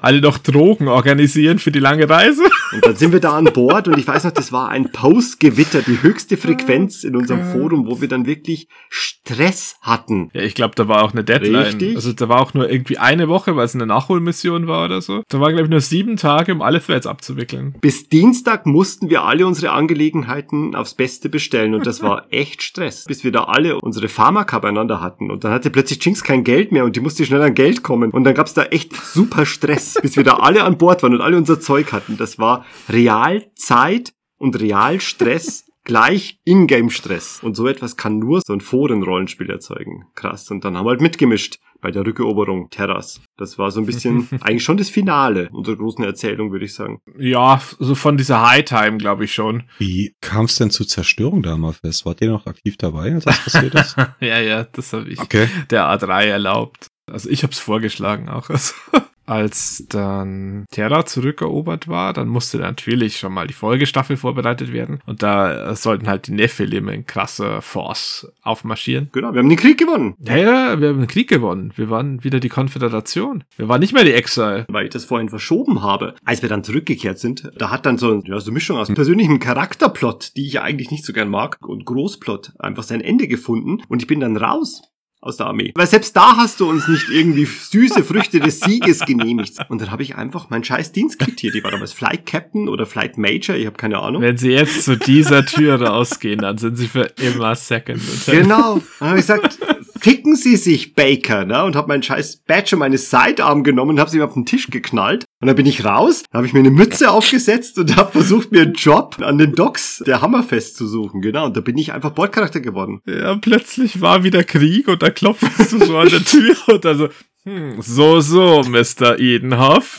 Langsam, nicht an deiner Tür. Da hieß es, Commodore Baker brät sich in der Unterdeck-Casino-Küche gerade etwas Ja, aus stimmt. Eiern und Kartoffeln. Und dann habe ich dich in dieser scheiß Küche aufsuchen müssen, wo du einfach so eine Trash-Mahlzeit zubereitet hast. Ne? I am back. Wir hatten das, popkulturelle Referenzen, wo es dann nicht der Krieg fängt wieder an. Äh, Starship Troopers, einfach scheiß Set. Dann sagst du, nein, du hast gesagt, wenn ich hinwerfe, werde ich nicht mehr einfach wieder herkommen können. Okay, dann schreibe ich mich neu ein. Dann fange ich einfach von vorne an. Und als scheiß Second Lieutenant habe ich mich wieder enlisten lassen und bin mit einem Prestige-Konto, das einem Major gebühren würde, einfach als Second Lieutenant mit den niedrigsten Maschinen rumgeflogen. Bis du das der Akademie mal erklärt hattest. Das haben die Leute nicht begriffen. Haben gesagt, ja, weil wir das so entschieden haben. Wir wollen das so spielen. Und ich weiß noch, ab dem Off-Treffen ist es ja so, da waren ja so Verkündigungen und so Ansprachen, wo sich die Leute gemäß ihres Ranges aufstellen mussten. Und dann bin ich ganz brav, ganz Oh. links gestanden. So ist es, genau. Ganz links als Second Lieutenant. Alle waren über mir. Wie in der Kampfkunstschule, wenn du gerade angemeldet hast. Das ist übrigens so diese Geschichte, genau. Da gab's Gastpiloten, genau. Und ich habe zwischendrin zwei verschiedene Gastpiloten gespielt. Die sind angelegt worden. Und die konntest du immer dann spielen, wenn du zum Beispiel Lust hattest, bei einem anderen Träger mal mitzufliegen, an einem anderen Wochentag. um die Continuity zu wahren. Ja. Ja, genau. Das ist ja vollkommen richtig. Du bist ja nicht mit deinem Charakter dort. Dann hast du einen Gastpilotencharakter gespielt. Ja. Habe ich mal mehr mit ein, zweien während dieses Dreivierteljahr, das war ziemlich lang, habe ich einfach nur Gastpilotencharaktere gespielt. NSTs quasi. Und hab denen so ein bisschen Fleur hinzuaddiert. Major Djurkovic Ja, der ist in der Brücke gelandet, leider. und Lieutenant Goldstein. Lieutenant Goldstein, der eine xenosexuelle äh, Anziehungskraft gegenüber Echsenmenschenfrauen gespürt hat. Oh Gott. Vanis. Hätten wir ein bisschen länger gespielt, es wäre passiert, ich sag's. Boah. Um kurz den Bogen noch zu kriegen, zur Frage vorher. Also die Hammerfest, unsere Heimat quasi, das war ja eine Station. Die anderen Spielgruppen waren ja auf Trägerschiffen angesiedelt. Aber die Hammerfest, die war ja die ganze Zeit, wo wir gespielt haben, noch unter Konstruktion. Es war eine große, große Baustelle. Daraus erklärten sich auch ganz viele so der Defizite, die sie so hatte. Als Terra endlich zurückerobert war, da war ungefähr gleichzeitig auch der Bau der Hammerfest endlich fertig. Und ihr seid von einem Einsatz zurückgekommen. Ich weiß nicht, ob es eh direkt die Geistreiteroperation war oder irgendein anderer Einsatz. Da seid ihr zurückgekommen und im Forum gab es dann einen Thread, der scheiß Krieg ist vorbei oder so. Also Es standen so Leute auf dem Flugdeck und da kamen so Durchsagen und oh, der Krieg ist vorbei, die Kampfhandlungen werden eingestellt, Frieden wurde unterzeichnet. Und dann entstand so eine Instant-Party einfach. Und äh, Genau, das getanzt Genau, worden. das ne? dauerte so ein Auf paar. Stunden, aber das wurde dann schnell unterbrochen, weil, hohoho, kurz darauf später die Nephilim daherkamen und ich weiß nicht, wo ihr da gerade wart im Einsatz oder so. Auf der Gilgamesh noch mal kurz unterwegs. Ganz kurz danach haben die Nephilim einfach mal die Hammerfest zerstört.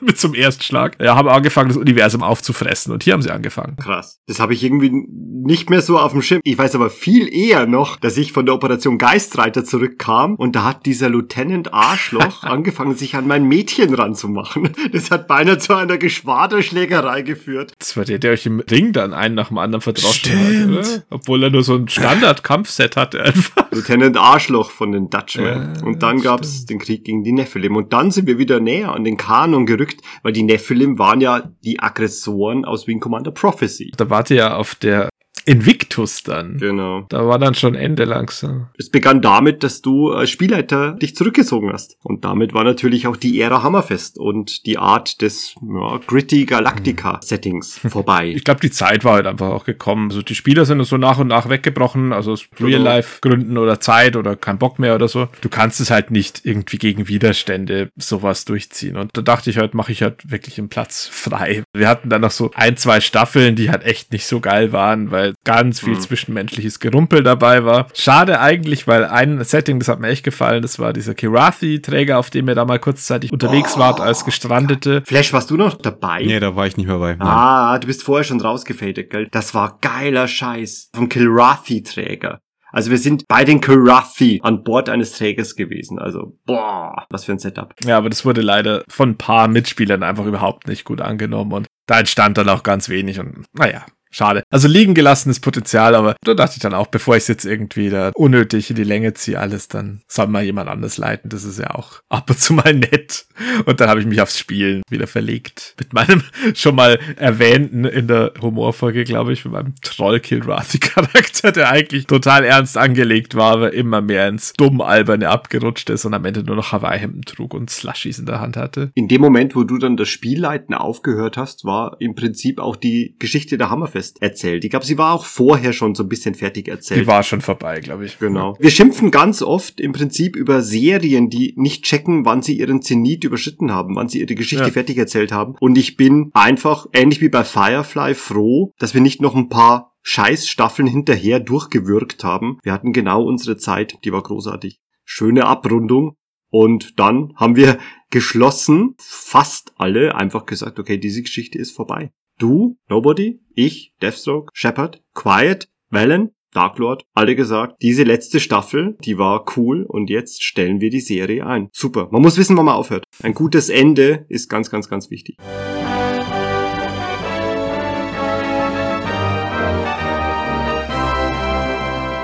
Wobei ich schaue ab und zu schon mal wieder so nostalgisch da so ein bisschen rein. Vielleicht, wenn ich mal zwei, drei Bier hatte oder so. Dann lese ich mich da so ein bisschen durch die Threads und denke mir so, hey, also, es wäre ja schon mal wieder cool. Und ja, natürlich weiß ich, es wäre es nicht, weil die Zeit ist einfach vorbei. Also man kann es nicht zurückholen. Aber ich wünsche mir grundsätzlich schon mal wieder so eine Möglichkeit. Das haben wir ja ab und zu mal so auch versucht, mit zum Beispiel mit diesem DSA Online oder sowas mal nachzubauen so eine Schreibrollenspielerfahrung. Aber das hat irgendwie noch nie so funktioniert danach. Also das scheiterte dann immer dran, dass also einfach manche viel aktiver waren als andere. Ja, halt auch, weil wir nur fünf Leute waren. Oder technischen Gründen oder irgendwas. Es war immer nie so geil einfach. Und das haben wir dann immer schnell wieder sein lassen. Aber im Grunde meines Herzens, glaube ich, wünsche ich mir das einfach wieder. So ein Forum, wo man mit zehn Leuten, die Bock haben, da die ganze Zeit posten kann. Also in Character. Flash, wie schaut's denn bei dir aus? Du spielst ja selber Pen and Paper, wie wir auch. Was würdest denn du sagen? Was ist denn dieses Schreibrollenspiel, dieses Forenrollenspiel im Vergleich zu normalen Pen and Paper Runden? Was hat's dir gegeben? Also ich würde sagen, zu der Zeit, äh, wo ich das Wing Commander Online-Rollenspiel für mich entdeckt hatte, hatte ich keine Möglichkeit, Pen and Paper zu spielen. Da gab es ja noch keine Online-Lösungen. Ich hatte in meinem Freundeskreis sonst niemanden, der da irgendwie Interesse dran gehabt hätte. So dass es für mich einfach eine super Alternative war, um dem Hobby einen Anstoß zu geben oder das halt äh, ausleben zu können. Mit den heutigen Möglichkeiten, gerade mit meinen Pen-Paper-Runden, die ich selbst leite oder wo ich mit dabei bin, mir fällt es mittlerweile schwer, da noch Energie oder Zeit ins Wing Commander Online-Rollenspielprojekt reinzustecken. Wisst ihr selbst, man bereitet sich ja oder man versucht sich ein bisschen auf die Runden, die Pen-Paper-Runden, sowohl online als auch die Tischrunden, ein bisschen vorzubereiten. Man hat einen gewissen Anspruch und ich könnte es mir aktuell nicht vorstellen. Klar, ich habe auch die nostalgischen Gefühle wie ihr auch. Vielleicht würde es mich ja irgendwann wieder packen. Passt aber aktuell neben Familie, Sport und den Pen-Paper-Geschichten sehe ich mich da nicht wirklich im Schreibrollenspiel aktuell. Ich finde das faszinierend, was du sagst, weil was ist dieser Zeitfaktor? Also ich glaube, man trifft sich trotzdem auch zum Pen and Paper Spielen, auch online. Und was ist es genau? Also ich habe mir da selber viel Gedanken drüber gemacht. Es ist was grundlegend anderes irgendwie. Zum einen trifft man sich an einem Abend und spielt an einem Abend seinen Charakter und spielt den Plot und spielt die Geschichte und macht das in Realitas. Was ich damals so hoch gefeiert habe, ist, dass du eigentlich im Schreibrollenspiel irgendwie ständig in Time warst. Du hast nicht aufgehört zu spielen. Das war irgendwie ständig da. Das hat mich unglaublich fasziniert, dass du ja immer in Time warst. Es gibt keinen Charakter in meinem ganzen Leben, dem ich näher war als diesem einen Wing Commander Charakter, denn der war ständig da. Das war nicht so, dass man den alle vier Wochen gespielt hat oder alle sechs äh, Monate oder alle zwei Wochen oder jede Woche, sondern den hast du ständig gespielt. Du hast ja ständig mal ins Forum reingeschaut, dann hat irgendjemand was geantwortet, dann hast du dir überlegt, was schreibe ich jetzt zurück. Du warst halt immer in Time mit diesem Charakter. Das ist eigentlich krass, weil das im Prinzip äh, wird mich immer noch faszinieren, aber ich kann nicht genau mit dem Finger drauf deuten, warum und was heute genau anders ist. Vielleicht ist es doch der Wunsch da, so einen Cut reinzuhauen, dass man sagt, okay, ich möchte einfach ganz abgesteckte Spielabende haben. Und das in Persona und richtig Pen and Paper spielen. Ich weiß es nicht. Also ich habe so eine richtige Antwort drauf nicht gefunden. Auch nicht eine Antwort drauf, was besser oder schlechter ist. Also alles hat seine Vorteile und Nachteile. Das Schreiben war schon ziemlich cool. Ja, aber das richtig mit Leuten reden ist schon auch cool. Das ist schon eigentlich das, was Pen and Paper wirklich ist. Ne? Schwierig. Das hat man ja auch irgendwie uns grob vorgenommen, dann noch ein kurzes Fazit oder was könnte man sich vorstellen, was kann man besser machen, äh, um das Ganze vielleicht irgendwie wieder in die Spur zu bringen. Ich gebe Lubo schon ein Stück weit recht. Das ist schwierig, der breiten Masse zu verkaufen schaffen als das Konstrukt, was es halt aktuell halt auch ist. Da gibt's halt äh, ganz andere Alternativen und Möglichkeiten. Gerade die Pace teilweise in den Missionen finde ich zu langsam. So ein Briefing zum Beispiel, das könnte ich mir halt vorstellen, das kann man wunderbar als, als Voice-Chat mit, mit rübergeben, ohne dass man jetzt per Copy and Paste Absätze über Absätze halt dann bringen muss. Vielleicht auch, dass der SL eine Voice-Chat-Pflicht vielleicht einfach hat. Man kann Charaktere vielleicht auch viel besser bespielen, wenn man es halt mit der Stimme macht, anstatt übers Keyboard. Gefühle rüberbringen beispielsweise. Was ich auch ganz schlimm fand Mhm. immer war die Tatsache, dass man nie wusste, ist jemand da jetzt gerade was am Machen, also am Schreiben, ne? oder ist er auf dem Klo oder guckt er gerade irgendwie seine Lieblingsserie. Punkt. Das sind ja auch Sachen, die so eine Missionslänge auch dann übermäßig in die Länge gezogen haben, wo du aus einer Geschichte, die plottechnisch vielleicht ähm, zweieinhalb, drei Stunden ausmacht, dann plötzlich viereinhalb, fünf Stunden dann davor Ja. saß, wo du genau wusstest, okay, am nächsten Morgen musst du eigentlich wieder früh raus. Es gab ja diese Spieler, die halt auch das prinzipiell so gehandhabt haben und ich glaube, es gäbe durchaus Verbesserungspotenzial, meiner Ansicht nach, aber es ist halt eine subjektive Meinung, die äh, vielleicht eher Richtung Pen and Paper gehen würde, die das Ganze vielleicht auch interessanter macht. Posting, Disziplin oder Befähigung, einfach so Sachen schnell abzuwickeln, das hat schon viel vom Vergnügen an so einer Mission ausgemacht. Also wenn man da Pech hatte mit dem Spielleiter, das stimmt schon, das war kein Spaß, wenn da einer einfach zehn Minuten getippt hat und dann waren da vier Zeilen Text. Auch aus der Sicht des SL. Ich meine, es ist ja auch nicht einfach. Du hast ja natürlich deine vorgefertigten Textblöcke im besten Fall, aber du musst ja auch entsprechend individuell Ja. und schnell auch reagieren können. Und selbst wenn du dann ich sag mal, zehn Finger äh, Schreibsystem halt hast, bis die Absätze so vernünftig geschrieben sind, dass es halt auch jeder versteht, äh, worum es jetzt einen für sich geht. Das kostet halt Zeit, die nicht jeder vielleicht unbedingt in das Spiel investieren möchte. Ja, nicht zu vergessen, das war ja zu Hochzeiten Spielleiter plus zehn Spieler gleichzeitig. Äh, Pen and Paper würde ich mir das nicht mehr aufhalten heutzutage. Also wir haben ja aktuell eine Gruppe mit Ja, sechs. Spielern online, was für mich immer noch eigentlich über dem erträglichen Maß ist, weil einfach Zeit für nix ist. Weil, weil sonst alle Downtime haben, wenn jemand irgendwie einen Seitenstrang kurz hat. Also da musste man schon straffe Zügel führen als Spielleiter. Also, aber das war wirklich als Spieler, ich weiß nicht, vielleicht war ich da immer so ein bisschen überkritisch, aber da habe ich mich immer wahnsinnig schnell gelangweilt und war frustriert, weil einfach nichts weitergeht. Und wenn was passiert, dann ist es ja doch nur Skript und weiß ich nicht. Ich weiß auch nicht, ob das bei mir anders war, keine Ahnung. Will ich jetzt gar nicht behaupten, aber das waren schon eindeutig so Schwachstellen, wo man bestimmt nachbessern kann. Also auch gerade, was du meinst mit der Technik, die man jetzt heutzutage hat. Man ist ja jetzt nicht wirklich gebunden an diese archaischen Medienformen, wie wie es wir halt hatten mit dem IRC. Für mich war es halt damals das, was mich so reingezogen hat. Vielleicht hänge ich deshalb so dran. Mittlerweile sind wir natürlich auch online Pen and Paper erfahren, zwangsweise. Und deswegen glaube ich, würde das anstelle einer solchen Mission einfach kommen. Pilotenköpfe mit den einzelnen Kameras. Das heißt, jeder bastelt sich noch einen fancy Helm dazu. Ich glaube, man kann den Hintergrund irgendwie ausblenden und dann was anderes einblenden. Was ist denn besser? Das ist doch perfekt. Eine Sache, die ich vermisse, die ich wirklich, wirklich, wirklich vermisse. In geschriebenem Text seinen Charakter schreiben. Man kann sich Gedanken machen über seinen nächsten Post. Man kann sich überlegen, wie wird man schreiben. Man kann den korrigieren. Simulieren, man kann den verbessern und das dann absetzen und dann so einen Thread füllen, einfach mit Seiten um Seiten eine coole Szene bauen und das mit dieser Boomer-Gelassenheit, die man halt einfach so hat als älterer Mensch. Die Missionen jetzt vielleicht einfach online und im Discord und währenddessen Roll20 oder die Konsole benutzen. Das sehe ich mittlerweile genauso. Das haben ja manche Leute gemacht, dass sie währenddessen geskypt haben. Es gibt ja einen Wing Commander Discord-Kanal mit äh, Untergruppen, diversen Sprachkanälen. Warum nicht so machen? Einfach einen üblichen Pen and Paper Spieleabend das simulieren und das genau so machen. Aber das Forenspiel, das Schreiben, das ach, das fehlt mir als Spielleiter, also das ist jetzt natürlich so die Brille, durch die ich das Ganze hauptsächlich sehe, weil ich glaube, den Hauptteil meiner Karriere war ich Spielleiter. Da floss natürlich ein Großteil der Energie immer ins Vorbereiten der Missionen, weil die wollten natürlich auch schön geplottet sein und vorbereitet. Zum einen, weil es echt umständlich war, die Kampfwerte aktuell und immer parat zu haben und so weiter und zu verwalten, weil das war ja einfach so ein TXT-Feld quasi, wo man die nackten Zahlen und Buchstaben immer per Hand bearbeitete. Ja, genau, das ging ja so weiter. Wurden ja teilweise Co-Spielleiter ernannt, die dann da Punkte dafür bekommen haben, die dann die Daten gepflegt haben, damit der Spielleiter schneller schreiben kann und so weiter. Das war total irre. Das ist mittlerweile terminal-basiert mit der Spielkonsole verbunden. Da kannst du dann die Pulldown-Menü, die die einzelnen Jäger und sowas halt rausziehen. Also da hat sich da auch einiges getan in die Richtung. Nur sinnvoll, so eine Veränderung ist ja auch wirklich das, das Absehbare. Aber irgendwie ja, das war schon so ein Feuertaufen-Ding, durch das man da so durchgelaufen ist. Mich hat diese Herausforderung schon irgendwie mal so ein bisschen angegeilt. Vor allem auch, finde ich, alle zwei Wochen sich eine Mission so vorzubereiten, die ja wirklich sehr begrenzt ist in ihrem Rahmen meistens, weil ja, wir fliegen ins All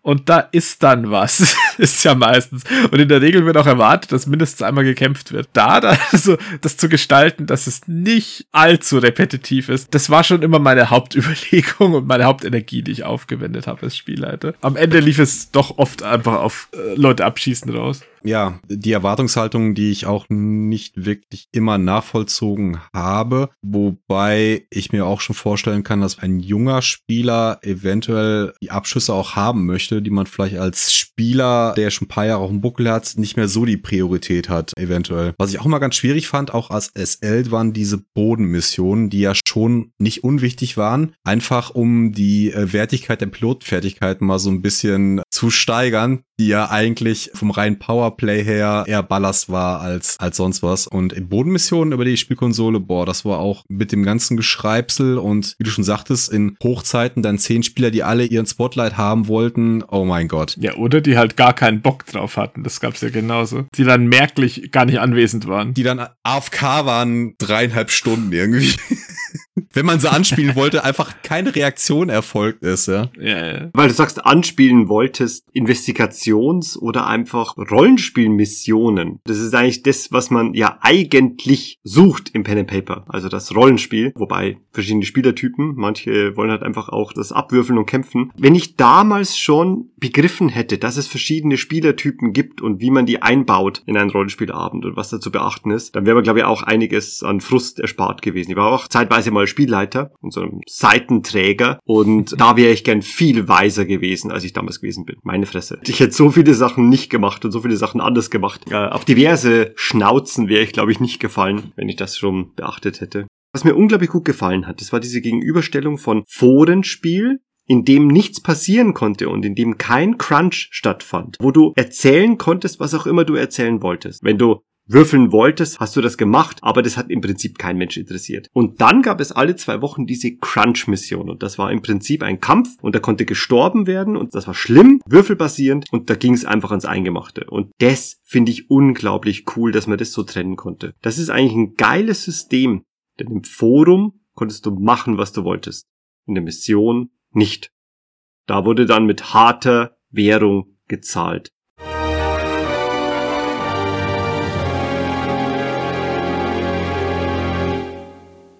Eines der tollsten Dinge, die dieses Forum hatte, von Anfang bis zum Ende meiner Zeit. Das war die Spambox. Die gibt's immer noch. Die Spambox, das ist so wichtig. Hey, eine in einem Forum für die Community-Mitglieder. Oh ja. Zugreifbare Chatbox. Das verdient nur Liebe, was wir in diese Chatbox reingefüttert haben. Wahnsinn. Ja, ich glaube, da haben wir uns so ein bisschen in so eine wunderliche Kategorie reingestellt für zufällige Mitlesende. Aber das war schon großer Spaß. Da besoffen, wenn man um drei Uhr morgens heimgekommen ist, dann noch irgendwas austauschen, das war super. Immer nochmal in die Chatbox einen random drunken Posting. Das war obligatorisch. Ach, die Chatbox, die vermisse ich schon sehr. Ja, noch ein ganz anderer großer Block, also ab von allem Technischen und Storymäßigen und Pen-and-Paper-mäßigen, was da natürlich stattfindet. Was ganz wichtig für meine Erfahrung mit Wing Commander, dem Online-Rollenspiel ist, ist das schon angesprochene jährliche Offline-Treffen. Also korrigiert mich, aber das ist so das eine Ding, was die Community da quasi extrem zusammengebracht hat und was maßgeblich verantwortlich ist dafür, dass man sich da wirklich so ein bisschen familienmäßig gefühlt hat, ja, also ohne da jetzt zu pathetisch zu werden. Sehe ich genauso. Ich habe meine komplette Online Pen Paper Runden nur mit Leuten aus Wing Commander, die ich zu meinen Freunden zähle. Tischrunde ist was anderes, aber die Online Runden und auch andere Games. Ich habe keine Vergleiche jetzt direkt. Ich war nie in W&W angemeldet oder World of Tanks habe ich auch nur mal rudimentär gespielt. Ist ja auch ein ganz anderes Brett, aber zum Glück kein jemals live getroffen bei World of Tanks. Die Offline-Treffen, meine Fresse, was sich da, ja, wie du schon sagst, Lubo, äh, familiäre Geschichten sich da entwickelt haben. Also ich weiß auch, wenn, wenn dieses Jahr das mhm. Off-Treffen stattfinden wird, wovon ich jetzt einfach aktuell mal ausgehe, dann wird das so sein, als wenn man nicht jetzt Jahre sich nicht gesehen hätte. Die Jahre, wo ich da teilgenommen habe, das war so magisch, weil das ob das Jahr dazwischen gar nicht stattgefunden hätte. Andererseits ist aber auch vollkommen logisch, weil du triffst dich ja eigentlich digital jeden Tag auf einer Plattform. Die Leute bleiben ja in Kontakt. Aber das war ja total faszinierend, weil da auch Leute dann dabei waren, die entweder schon ganz lang nicht mehr aktiv spielen oder nie gespielt haben, sondern nur irgendwie Verwandte oder plus eins sind oder so. Aber trotzdem dann so in dieser, ja, dieser Familie halt so mit dabei waren. Also natürlich war es auch immer cool, Leute zum ersten Mal zu treffen. Und ich glaube, heutzutage ist es nicht mehr so, dass du so krass gespannt bist auf die Gesichter hinter jemandem, weil du immer irgendeinen Social Media Account oder sowas von jemandem schon mal gesehen hast. Oder, oder ein Discord-Icon ja, ja. oder so. Damals damals war das schon, schon so irgendwie, da konnte jeder, da konnte ein Hund dahinter stecken, wenn du Pech hast. Da gab es viele so Momente, ja, krass, so siehst du also wirklich aus und so. Das war schon geil immer, finde ich. Ich weiß noch im ersten Jahr, wo Quiet aufs Off-Treffen kam, wo wir lange Zeit nicht wussten, wird sie jetzt von einer Frau gespielt oder von einem Mann. Das wussten wir nicht. 13 war das, glaube ich, oder? 2013. Das kann sein, ja, auf jeden Fall. Großes Hinfiebern. Ja, aber es war schon geil, so, so diese drei bis vier Tage, wo man halt eigentlich nur nur, nur gegrillt, getrunken, ganz viel übers Spiel geredet, aber auch ganz viel alles geredet hat und Boardgames gezockt und Fußball gespielt, wenn man es so nennen kann. Und das war eine krasse Zeit. Das war manchmal so mein Highlight im Jahr, also mein bestes Wochenende im Jahr, auf das ich mich schon ewig gefreut habe. Das möchte ich echt nicht missen. Ja, ja wer weiß, ohne das, ob ich da so krass lang dabei gewesen wäre. Das zehnte Mal, glaube ich, war dann mein letztes irgendwann. Reine Magie. Zehn in Folge habe ich damit erlebt. 2006 bis 2016 oder so der Vor-Off und Nach-Off Thread, so im Sinne von, ach, vier Tage ist doch viel zu kurz und scheiße, ich sehe euch erst wieder in einem Jahr wieder. Wir wollen eine Woche! Genau, und äh, keine Ahnung, also das war schon immer ziemlich episch. Das war super. Oh. Ja, und was ich besonders angenehm fand, war ja auch äh, diese, abgesehen davon, dass die Locations, also beide, die ich miterlebt habe, einfach mal mega waren und alle irgendwie total in der Wildnis und ab von allem. und für uns Süddeutsche auch mit ordentlicher Fahrt verbunden, aber das, das war Teil des Charmes. Allein die Fahrt Fahrten zum Off und die Fahrten zurück. Reinste Magie. Was ich das äh, nochmal besonders geschätzt habe, war, äh, da kamen ja so alle zusammen irgendwie. Und natürlich hast du das Jahr über immer mal Leute, mit denen kannst du nicht so gut oder kannst einfach generell nicht besonders gut. Gibt's ja immer, mein Gott.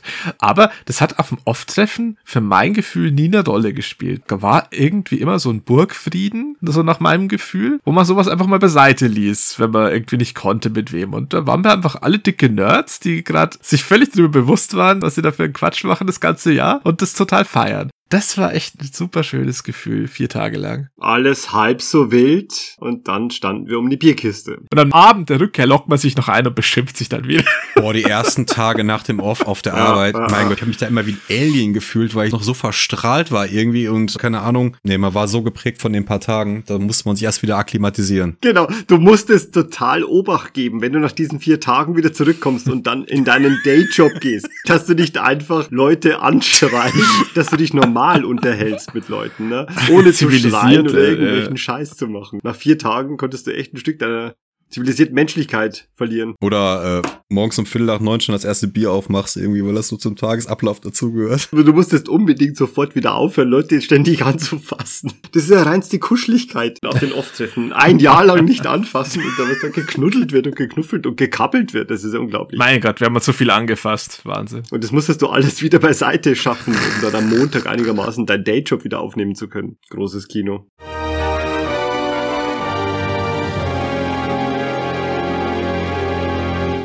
So, so hören wir uns an. Ne? Pseudo-Veteranen. Alte Männer. Wir erzählen ja einfach gerade so aus der Vergangenheit, ja. So wollen wir das, wie gesagt, auch verstanden wissen. Das sind ein paar goldene Jahre, aus denen wir gerade erzählen. Und ihr da draußen, ja, ihr Tausenden Hörer, sage ich mal jetzt, vorsichtig geschätzt, die damit noch keinen Kontakt hatten und das jetzt hören und sich denken, hey, da habe ich jetzt voll Bock, was die so erzählt haben. Ich möchte auch so ein paar goldene Jahre erleben, ja, in denen ich krasse Abenteuer hinter mich bringe. Seid ermutigt, guckt noch heute auf wingcommander.de und registriert euch da mal und schaut euch das mal an. Aber wir können euch da leider nicht versprechen, dass ihr da solche Erlebnisse oder so ein Gesamterlebnis haben werdet wie wir, weil das war einfach eine andere Zeit und das war halt eine Zeit, die genau für uns gepasst hat. Vielleicht ist es genau jetzt für euch die richtige Zeit.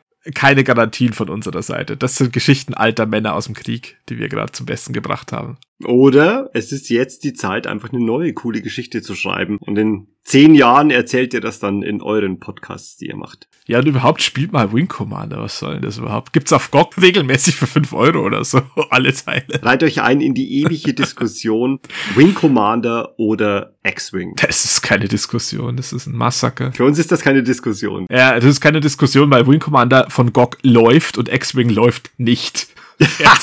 genau. Nimm das Lucas Arts. Sie haben nicht damit kalkuliert, dass sie 30 Jahre später noch auf modernen Rechnern laufen müssen. Äh. Schaut lieber mal Leuten beim Spielen zu, das ist auch viel cooler. Zum Beispiel dem Dan, der einen tollen Twitch-Account hat, wo er gerne seine Pen and Paper streamt. Ich glaube meistens Cthulhu. Gibt's auch was anderes? Ich weiß nicht. Erzähl mal. Ja, von Manifest Games, auch ein äh, ehemaliger Spieler von Wing Commander, dem äh, Money. No Return. Bandit? Bandit, genau, richtig.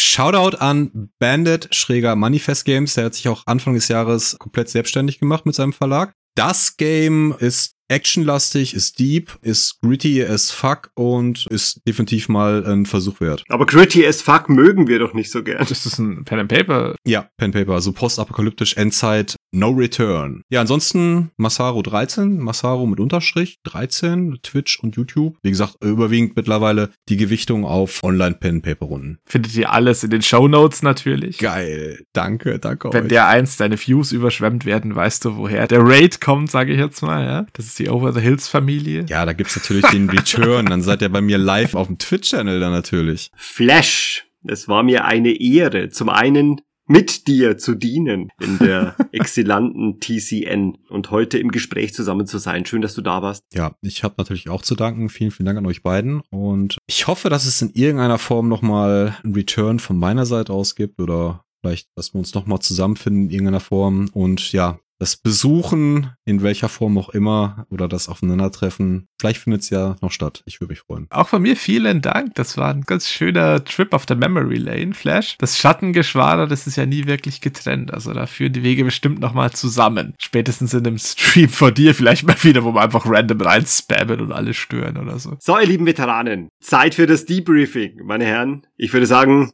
abtreten und zwar sofort. Ich würde uns viele XP und Prestige geben. Ciao, Leute. Gute Nacht, macht's gut. Gute Nacht.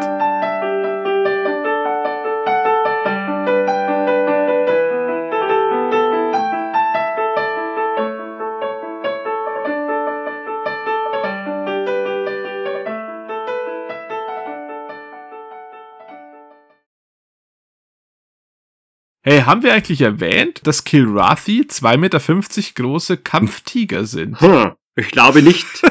Ich finde, das ist ein wichtiger Appeal, weil natürlich, also, Ich weiß ja nicht, ich mag ja Katzenmenschen nicht so gern.